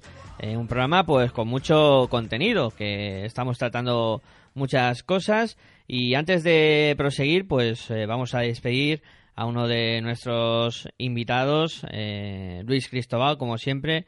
Muchas gracias por estar con nosotros y bueno, tienes otras cosas que atender y, bueno, a hacerlas, que toca. Gracias a vosotros y es siempre un placer de, retornar a la hora de, locos. Bueno, pues ahora es el turno de, como he dicho antes, de hablar de la Liga Femenina 2 y ahora pues eh, Luija toma el mando para, para hablar de ello. Todo tuyo, Luija. Bueno, pues empezamos. Otra jornada más si no me equivoco, es la tercera jornada, tengo un poco de jaleo, eh, es la tercera jornada, sí, de Liga Femenina 2. Eh, bueno, algunas sorpresas, otras cosas no tan sorpresas y bueno, pues Ciudad de los Adelantados 82, Universidad de Oviedo 48, buena y gran victoria del equipo canario con una Tai Outland con 22 puntos y Andrea Puyol por las asturianas con 11 puntos como las máximas anotadoras. Alba 52, Club Baloncesto Alcáceres Extremadura 77, que como leíamos esta semana no se esconde, Alcáceres quiere ascender a la Liga Femenina y bueno, pues para ello tiene que ganar, tiene que sacar estos partidos. Por el equipo asturiano, Andrea Malanda con 12 puntos y 19 de valoración y Julia Forster con 21 puntos y 14 rebotes, la mejor para el equipo extremeño. El otro equipo extremeño no podía llevarse la victoria y perdía contra el CBA Dareva, que es la revelación de lo que va de liga. Perdía 58-59 con una gran Laris Milhomen con 18 puntos, 11 rebotes y 21 de valoración, pero la de siempre en Adareva, en Juan Maoyeku, con 16 puntos, 16 rebotes y 27 de valoración, hacía sumar la tercera victoria para el equipo de La Laguna. Real Cruz Celta Baloncesto 63, Durán Maquinaria en Sino 71. El derby gallego se lo llevaba el equipo de Lugo, en la que una gran Sara Ogo, que con 27 puntos era la mejor para las de Vigo, y Marta Lema con 29 puntos, la mejor para el equipo de Lugo. Otro partido más, CB Arsil 70, baloncesto femenino Aragón 51. No podía llevarse la victoria, segunda para el equipo aragonés. Se quedaba en casa, en Pontevedra, en la que Rosiña Duarte, con 11 puntos, 15 rebotes y 20 de valoración, era la mejor del equipo gallego. Y Ainara Camino, la mejor del equipo aragonés. Eh, el equipo del que quiero preguntar ahora César perdía su primer partido de la temporada, GDK Ibaizábal 62, León Cuna del Parlamentarismo 58. Eh, bueno, yo viene siendo un clásico ¿no? de estos últimos años en esta Liga 2, un partido por todo lo alto en el que Margaret Rontri con 23 puntos, 17 rebotes y 40 de valoración para ser la mejor de, esta Liga Femenina 2 y por León Cuna del Parlamentarismo, pues un nombre que me hacía mucha ilusión ver, Aulani Sinclair con 16 puntos. Y quería preguntarle, aprovechando esto, preguntarle a César por, por la buena Aulani Sinclair, si ya está si estos 16 puntos son noción de que ya está a tope para jugar en, esta Liga Femenina 2 con este Aros, jugadora que tiene que ser importante. Pues la verdad es que lo de Aulani ha sorprendido a todo el mundo. piensa que hace cinco meses y poquito más que, se, que fue operada una lesión de rodilla de ligamentos que, bueno, siempre se dice que menos de seis meses es complicado, pero es que Aulani, si hubiera sido por ella, estaría jugando hace dos meses. Lleva entrenando casi normal eh, y la ha tenido que estar frenando Moses, la entrenadora de Laros, porque, porque estaba espectacularmente bien y excepcionalmente bien para, para esas lesiones, ¿no? Ella está, yo creo que está a un nivel tan bueno o mejor como el del año pasado aparentemente por lo menos esa, esa, factura psicológica que dan las, lesiones de rodillas siempre en, ella no, no, está existiendo y el complemento que va a hacer con Victoria Dunlap y abriendo el campo puede hacer de Laros un equipo muy peligroso. De hecho, el, el, Ibaizábal, que no sé si es el mejor equipo, pero desde luego está al nivel de los mejores equipos de esta categoría, sufrió para ganar y, sobre todo el Laros, eh, el partido anterior con el Arsil y los primeros dos cuartos está teniendo un rendimiento defensivo también infinitamente mejor al de, al de años anteriores, con lo cual bueno, aquí hay bastante optimismo mm, por poder ver otra vez al equipo arriba peleando entre los cuatro primeros y peleando por el ascenso y por, y por estar en Liga Femenina, que no será sencillo, pero, pero bueno, viendo el partido contra Arsil, la verdad es que yo es la primera vez que veo al público despedir al equipo eh, a gritos de aros aros, eh, trescientas y pico personas entregadas, así que por lo menos optimismo. A principio de temporada hay todo. Sí, la verdad es que pude ver el partido ese que dices de Arsil y se veía además la grada de de San Esteban no es muy grande y cuando metía una canasta, bueno, no se veía el partido porque saltaba la gente y se ponía delante de la cámara. Y luego te quería preguntar también cómo va la, otra lesionada, Itzaso Conde, si le queda mucho para volver, si no le queda mucho para volver. Y bueno, desde aquí, cuando la veas, pues darle ánimos de, nuestra parte, de mi parte. Sí, a, ver, Itzaso está entrenando al nivel que puede, todavía no tiene todavía toda la flexión de la rodilla. Eh, no se va a precipitar, por supuesto, la, la vuelta de la jugadora vasca ella tiene muchas ganas, lo que pasa es que aquí en estas cosas los tiempos los marca la, recuperación. Cuidados médicos está teniendo todos, porque como jugadora eh, de selección que es, eh, tiene pues, el acceso al hay aquí un centro de alto rendimiento deportivo con los servicios médicos punteros y está haciendo ahí la rehabilitación, la recuperación, pero bueno, al final ahí van a ser más los médicos y la cautela para que se recupere porque bueno todavía las previsiones eran las mejores previsiones posibles a mediados de noviembre así que le quedaría todavía casi un mes y, bueno vamos a verlo. Ahora mismo ella está todavía lejos de, poder jugar pero bueno el equipo la espera como agua de mayo por esa capacidad intimidatoria que tiene por esa capacidad de, ayudar en el rebote en tapones eh, y, en ataque también. O sea que bueno le esperan pero pero cuando cuando pueda ser y sin riesgo de recaídas por supuesto.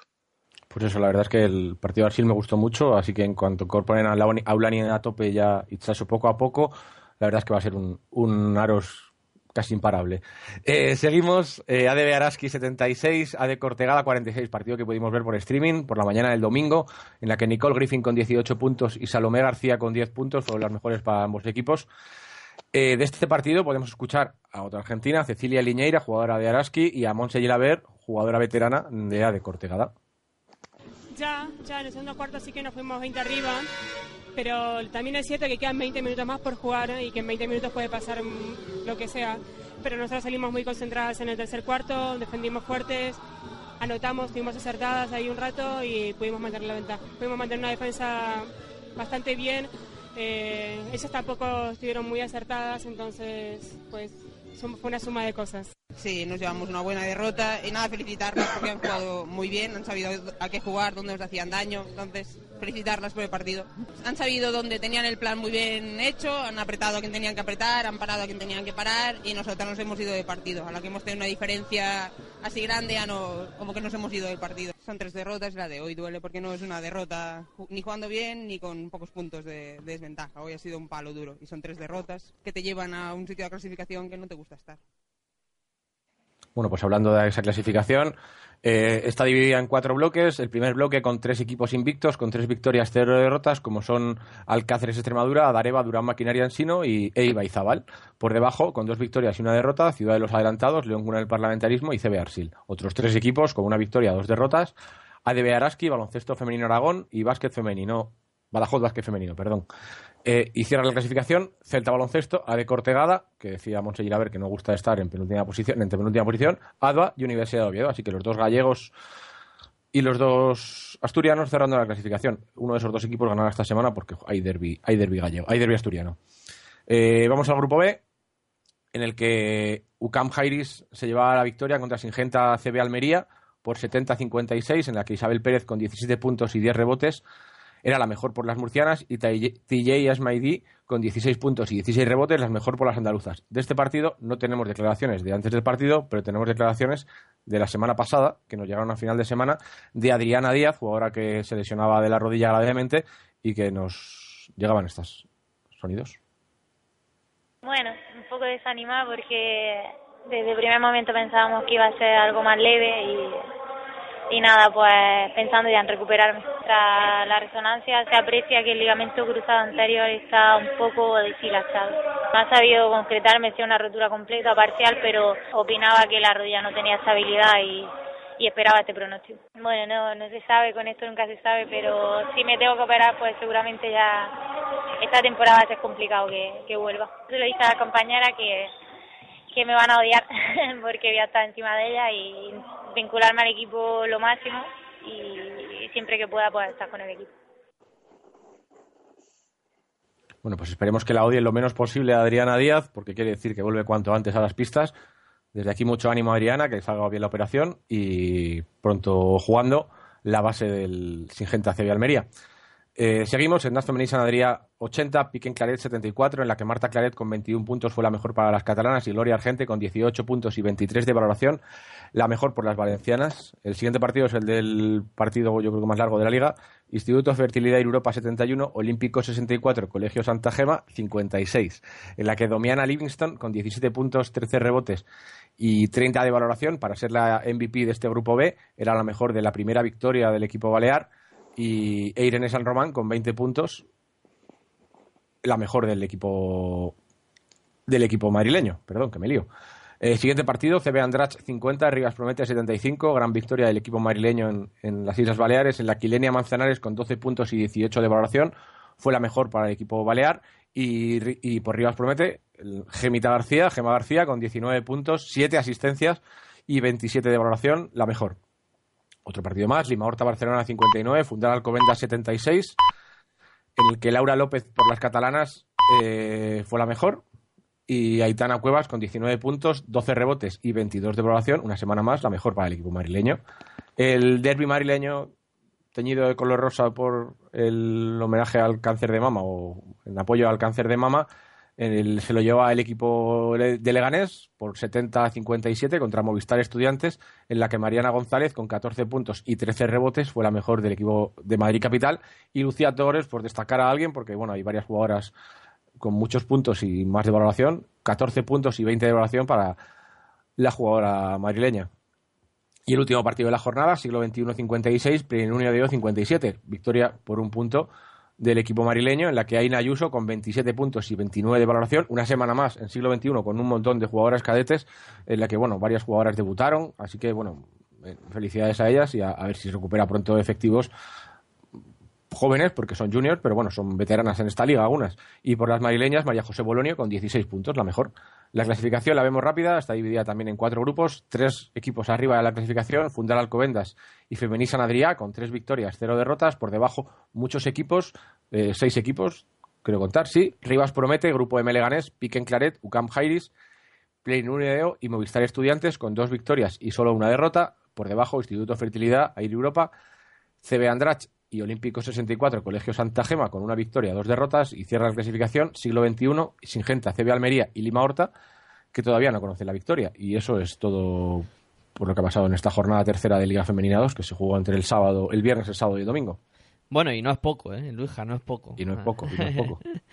Eh, y bueno, antes de, continuar, eh, y por las horas que son, nos toca despedir a, al otro amigo que nos ha estado acompañando, en este caso César eh, Buitrón, eh, al cual pues agradecemos que haya estado aquí y nada, volveremos a escucharnos.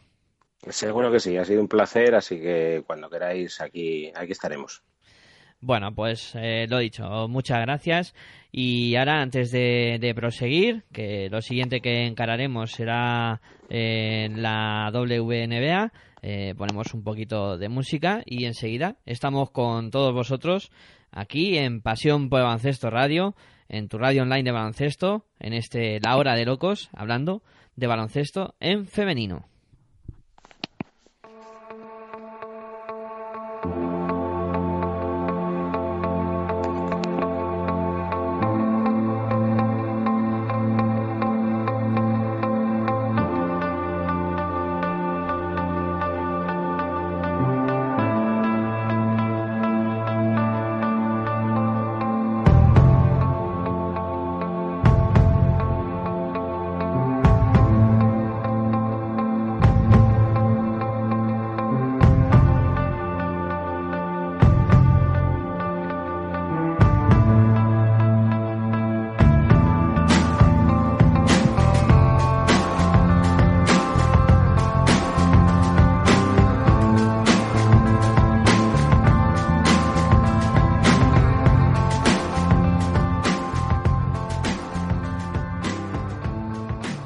Bueno, pues eh, continuamos. En este caso tocaba el turno ahora de la WNBA.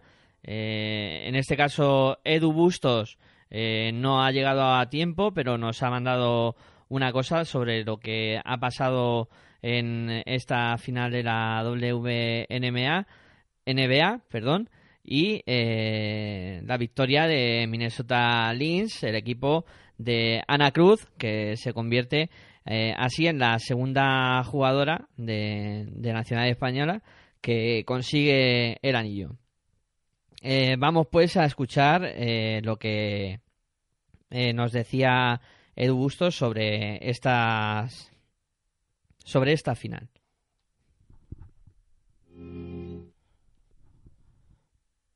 Bueno, vamos a ver si quiere hablar Edu Bustos o no, mientras que lo vamos poniendo. A ver, lo localizamos a Edu Bustos y lo, lo metemos, a ver qué nos cuenta.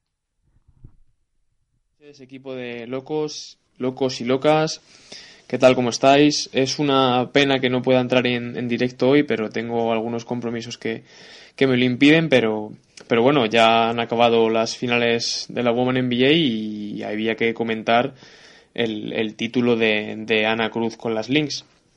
Es la segunda jugadora española que, lo logra, después de Amaya Valdemoro, que, que se llevó dos títulos con, Houston Comets hace ya, hace ya tiempo. Y bueno, vamos a hacer un pequeño resumen, análisis de, lo que ha dado de sí la, final y, y, bueno, vamos a, a, dar algunos, algunos datos de interés. En los últimos cinco años, eh, las Minnesota Lynx han llegado cuatro veces a la final, de los cuales han ganado tres títulos en 2011, 2013 y, este reciente de 2015. En 2012 llegaron a la final, pero precisamente Indiana Fever fue, fue, las que la, fue el, equipo verdugo, así que se han podido tomar este año la revancha. Y el año pasado fue el único de estos últimos cinco, desde, desde que eligieron a, Maya en 2011, que no llegaron a las finales. Indiana, por su parte, llegó a la final en 2009, perdió contra, contra aquellas Mercury de, de Diana Taurasi y Capi Pondexter. En 2012, como hemos comentado antes, fueron campeonas ante, ante las Lynx y, este año pues han vuelto a, jugar contra las Lynx y esta vez no han, no han, corrido la misma suerte.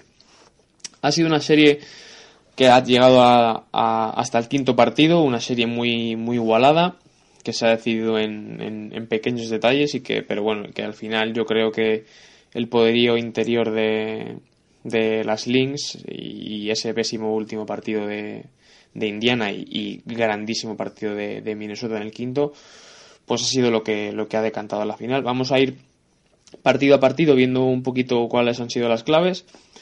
Ana Cruz ha salido todos, en todos los encuentros desde el banquillo, pero, pero ha jugado más de, más de 20 minutos en, en todos, salvo en el último, que se quedó en 19. Y bueno, primer partido, Minnesota 69, Indiana 75. Algo sorpresivo, la verdad, porque bueno, el primer partido los dos equipos lo, lo intentan poner todo para, para, dar el primer golpe encima de la mesa. Y, y bueno, la verdad es que se decidió el partido por, por detalles muy pequeños.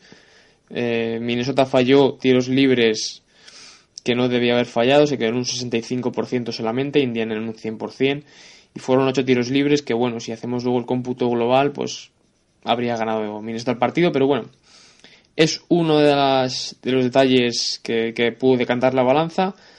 Aparte también de, la poca ayuda que tuvieron Silvia Fauls y, Maya Moore, que fueron las dos únicas jugadoras de, Minnesota por encima de, los 10 puntos.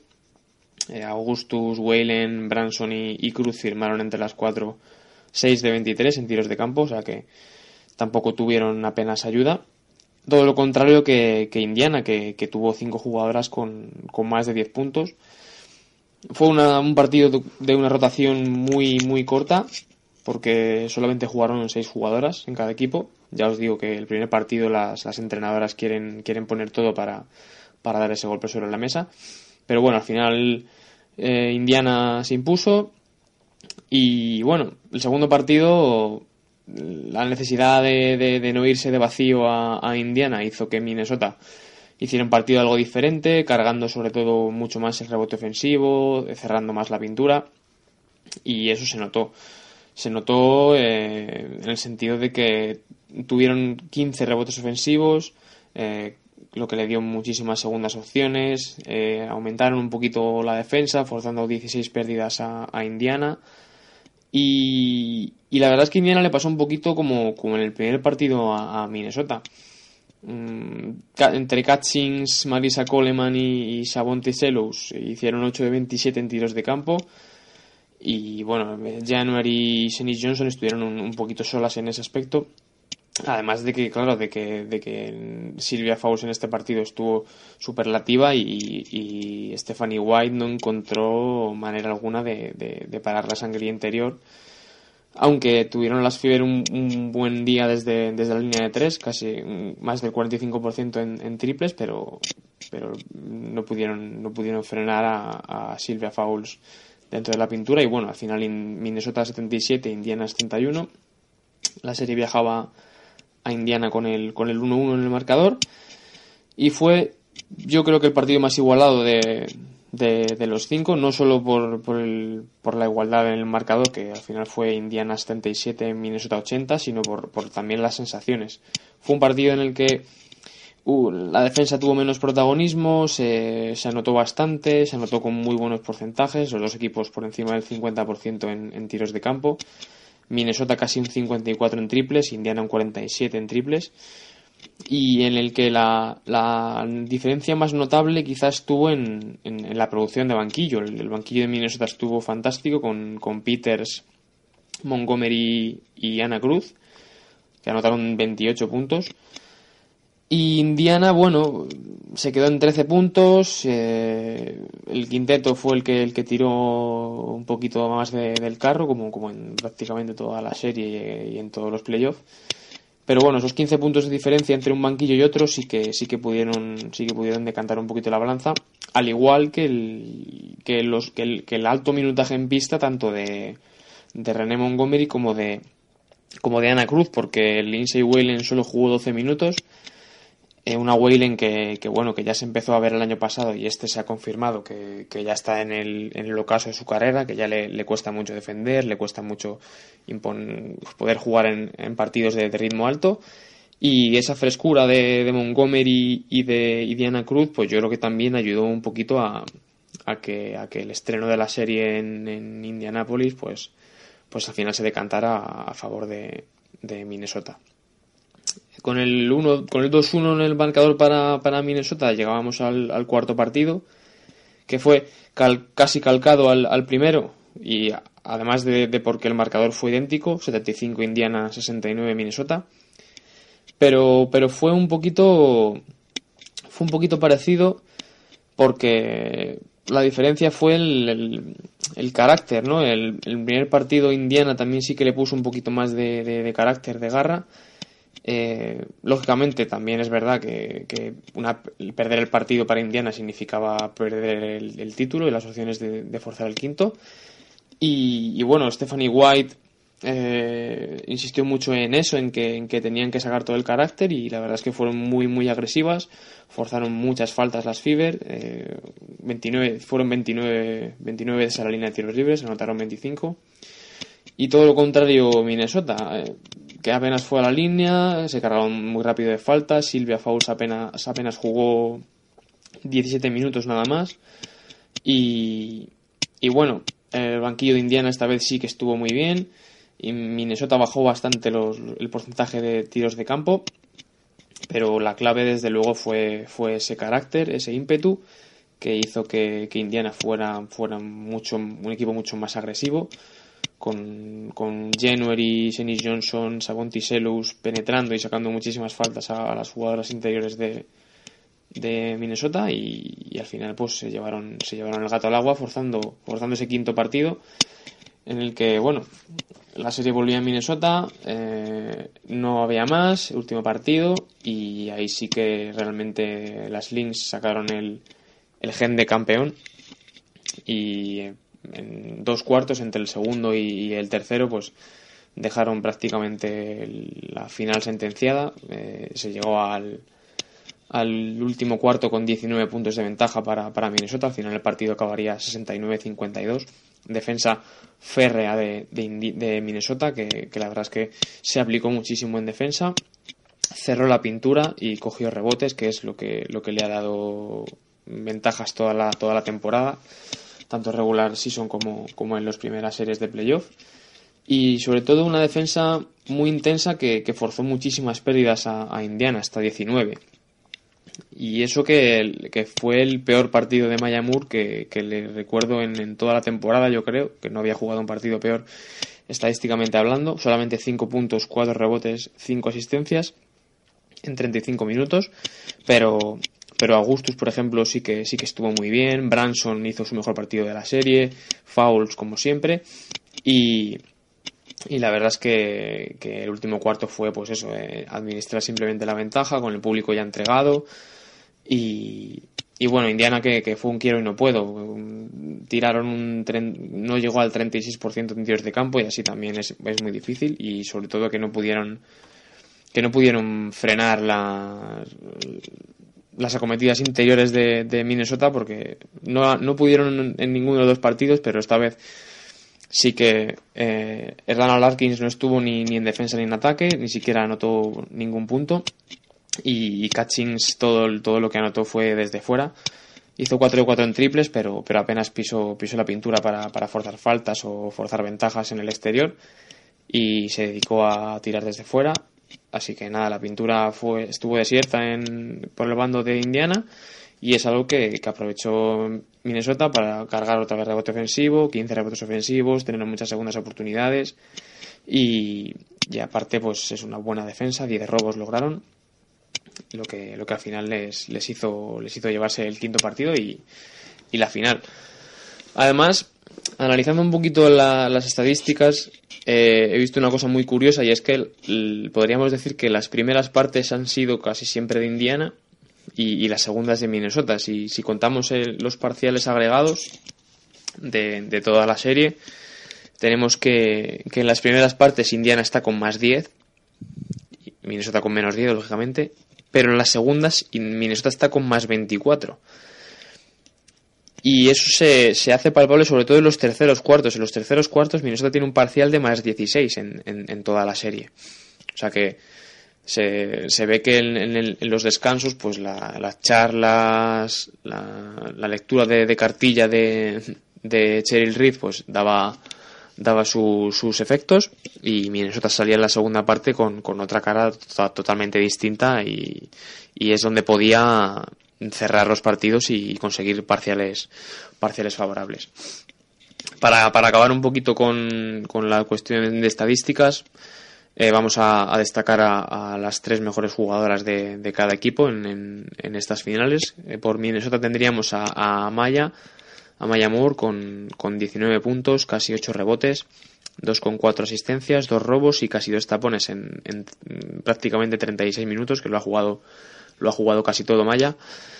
Por otra parte, tendremos también a, la MVP, de, a la que ha sido MVP de las finales, Silvia Fouls, que ha dominado la pintura a su antojo con, con sus 15 con 6 puntos, 9 con 4 rebotes, 1 con 2 asistencias y un tapón en 32 minutos con un eh, bárbaro casi 70% en tiros de campo. O sea, es un porcentaje altísimo y, más si tenemos en cuenta que, el contexto era el de unas finales de, Women NBA. Y también podríamos destacar a, Simón Augustus, que, que tampoco es la, de antaño, pero, pero bueno, mantiene unos, unos promedios más que interesantes con sus casi 12 puntos, 2 con 4 rebotes, 2 con 4 asistencias, 1 con 2 robos en, en 35 minutos. Y bueno, Ana Cruz ha salido de suplente en todos los partidos, pero, pero ha sido la, sexta mujer de, Minnesota, como ya venía siendo en el último tramo de, temporada. Y la verdad es que ha firmado unos números muy, muy interesantes, casi seis puntos, tres rebotes, tres con dos asistencias y un robo en, en casi 24 minutos, que disputar 24 minutos en unas finales Woman NBA, la verdad es que es un buen bagaje. Y bueno, por, por, parte de Indiana, pues tendríamos a, la que ha sido mejor jugadora, sin duda, que ha sido Brian January, con 15 con 4 puntos, 2 con 2 rebotes, 5 con 4 asistencias y un robo en, en, algo más de 35 minutos y tirando, tirando muy bien de, de 3, casi un 38%.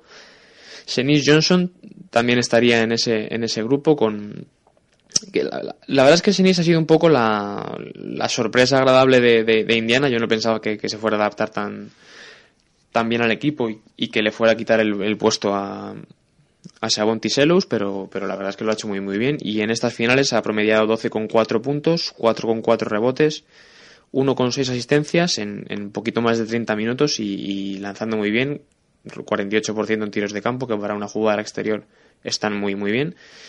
Y luego pues Amiga Catchings, que, que, ha hecho todo lo que ha podido y al final ha acabado con, con 12 con 2 puntos, 8 rebotes, 2 con 4 asistencias, 2 con 2 robos y un algo más de un tapón en, en casi 32 minutos con unos porcentajes de tiro bastante flojos, eso sí, con, con 34% en tiros de campo, pero muy acertada desde fuera, con un 66,7% en, en tiros de 3.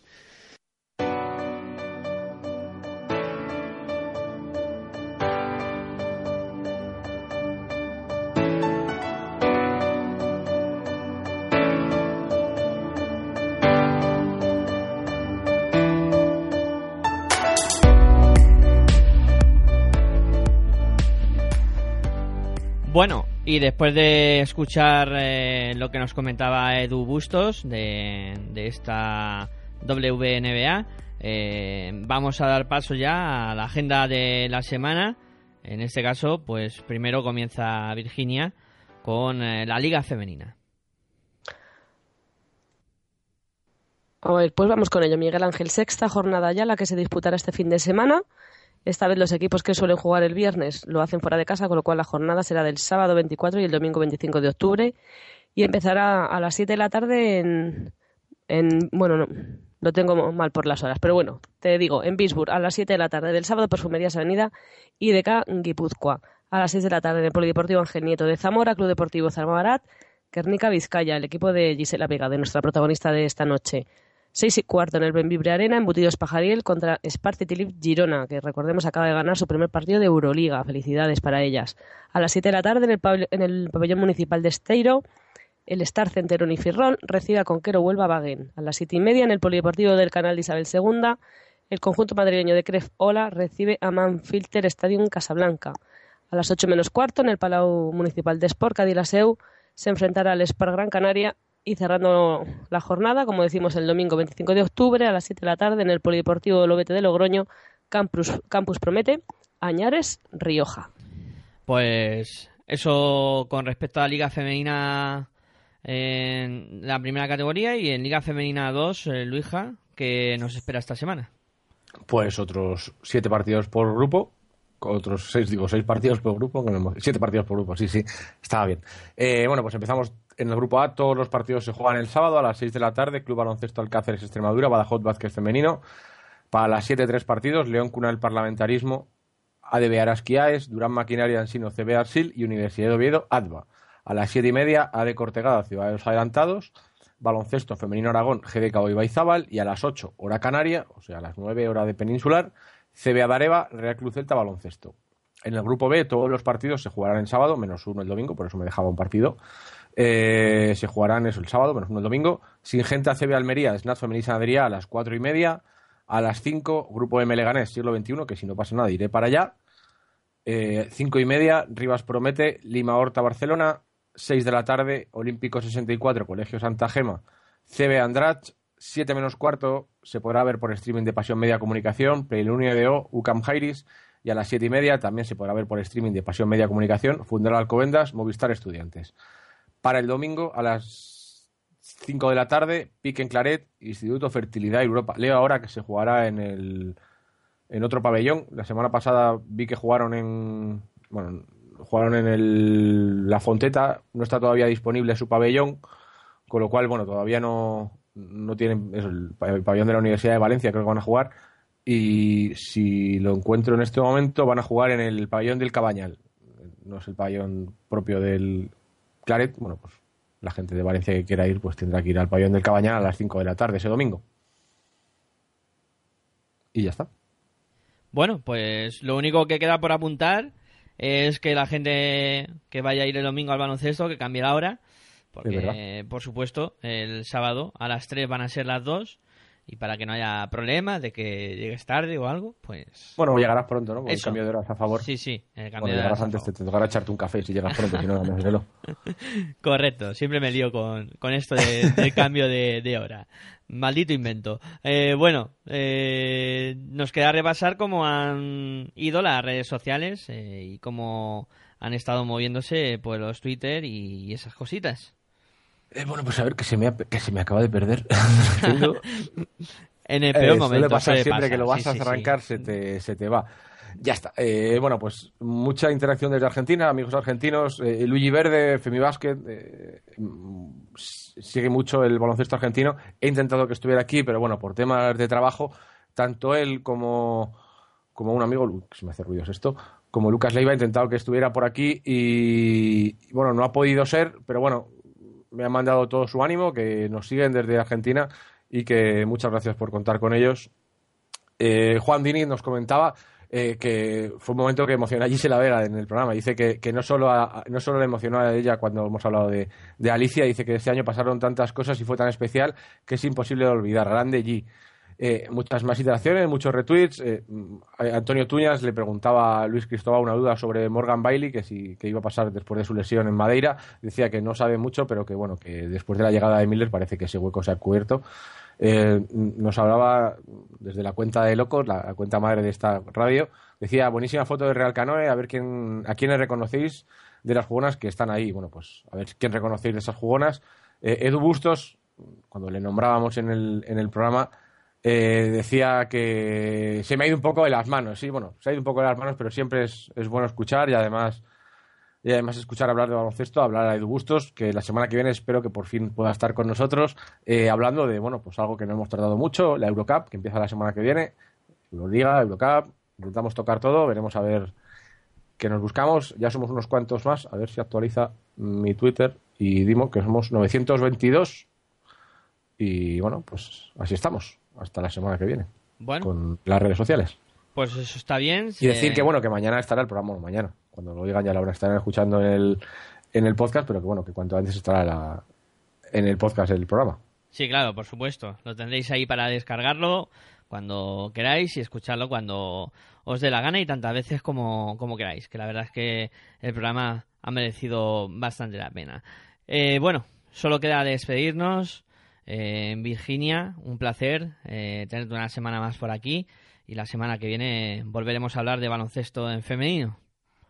Pues efectivamente, nos escuchamos el, el miércoles que viene y que disfrute toda la gente de- del baloncesto femenino este fin de semana. En Liga 1 o en Liga 2, en Nacional, en lo que quieran, pero que lo disfruten.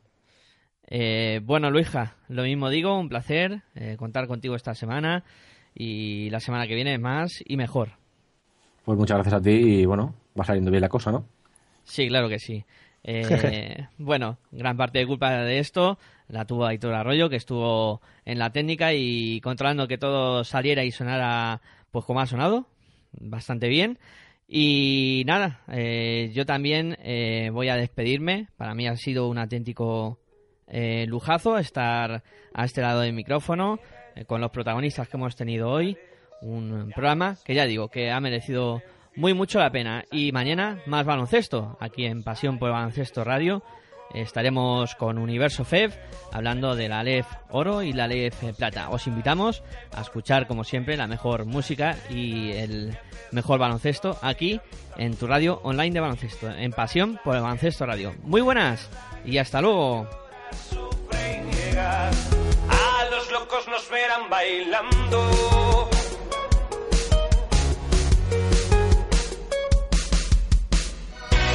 Nuestra casa se ha llenado con amigos de hace años.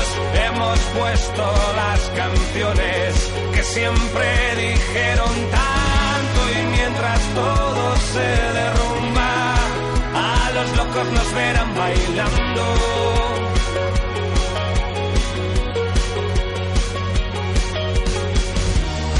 Y ahora sentimos tan lejos antiguos miedos. Ahora que no queda tiempo, aparecen nuevos. El miedo de que nadie nos pida un adiós. Y que no toquen mis manos de nuevo y que no muevan mi pies en el suelo,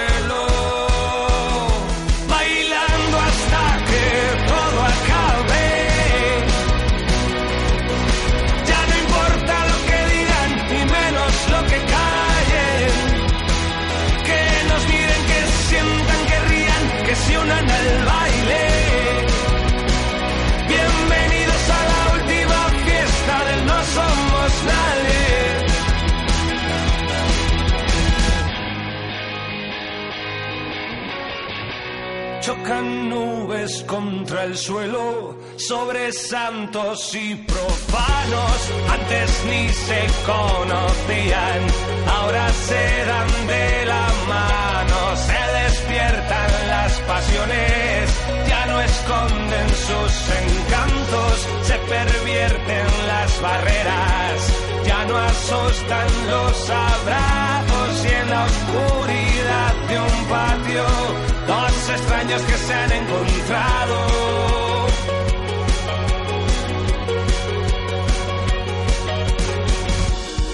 Si me lo pides por favor, estaré encantado. No me imagino algo mejor, a que sean tus labios aquellos que me adiós y que nos queden pequeños los cuerpos y gastar lo que nos queda de tiempo. Bailando hasta que todo acabe.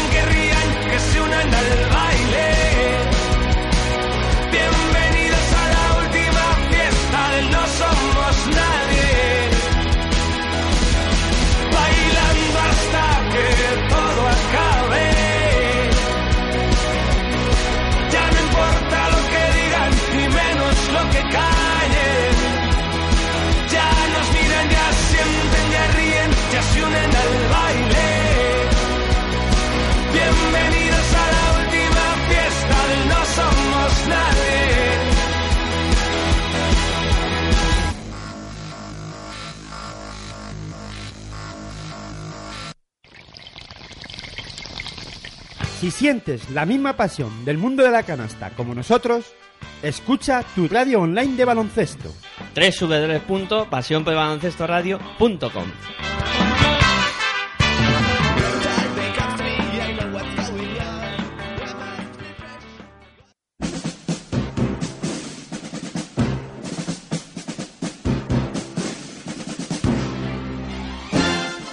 Todos los martes a las 21 horas de la noche Tienes una cita con Territorio ACB, el análisis más completo de lo que ocurre en la máxima competición a nivel nacional en www.pasionporelbaloncestoradio.com.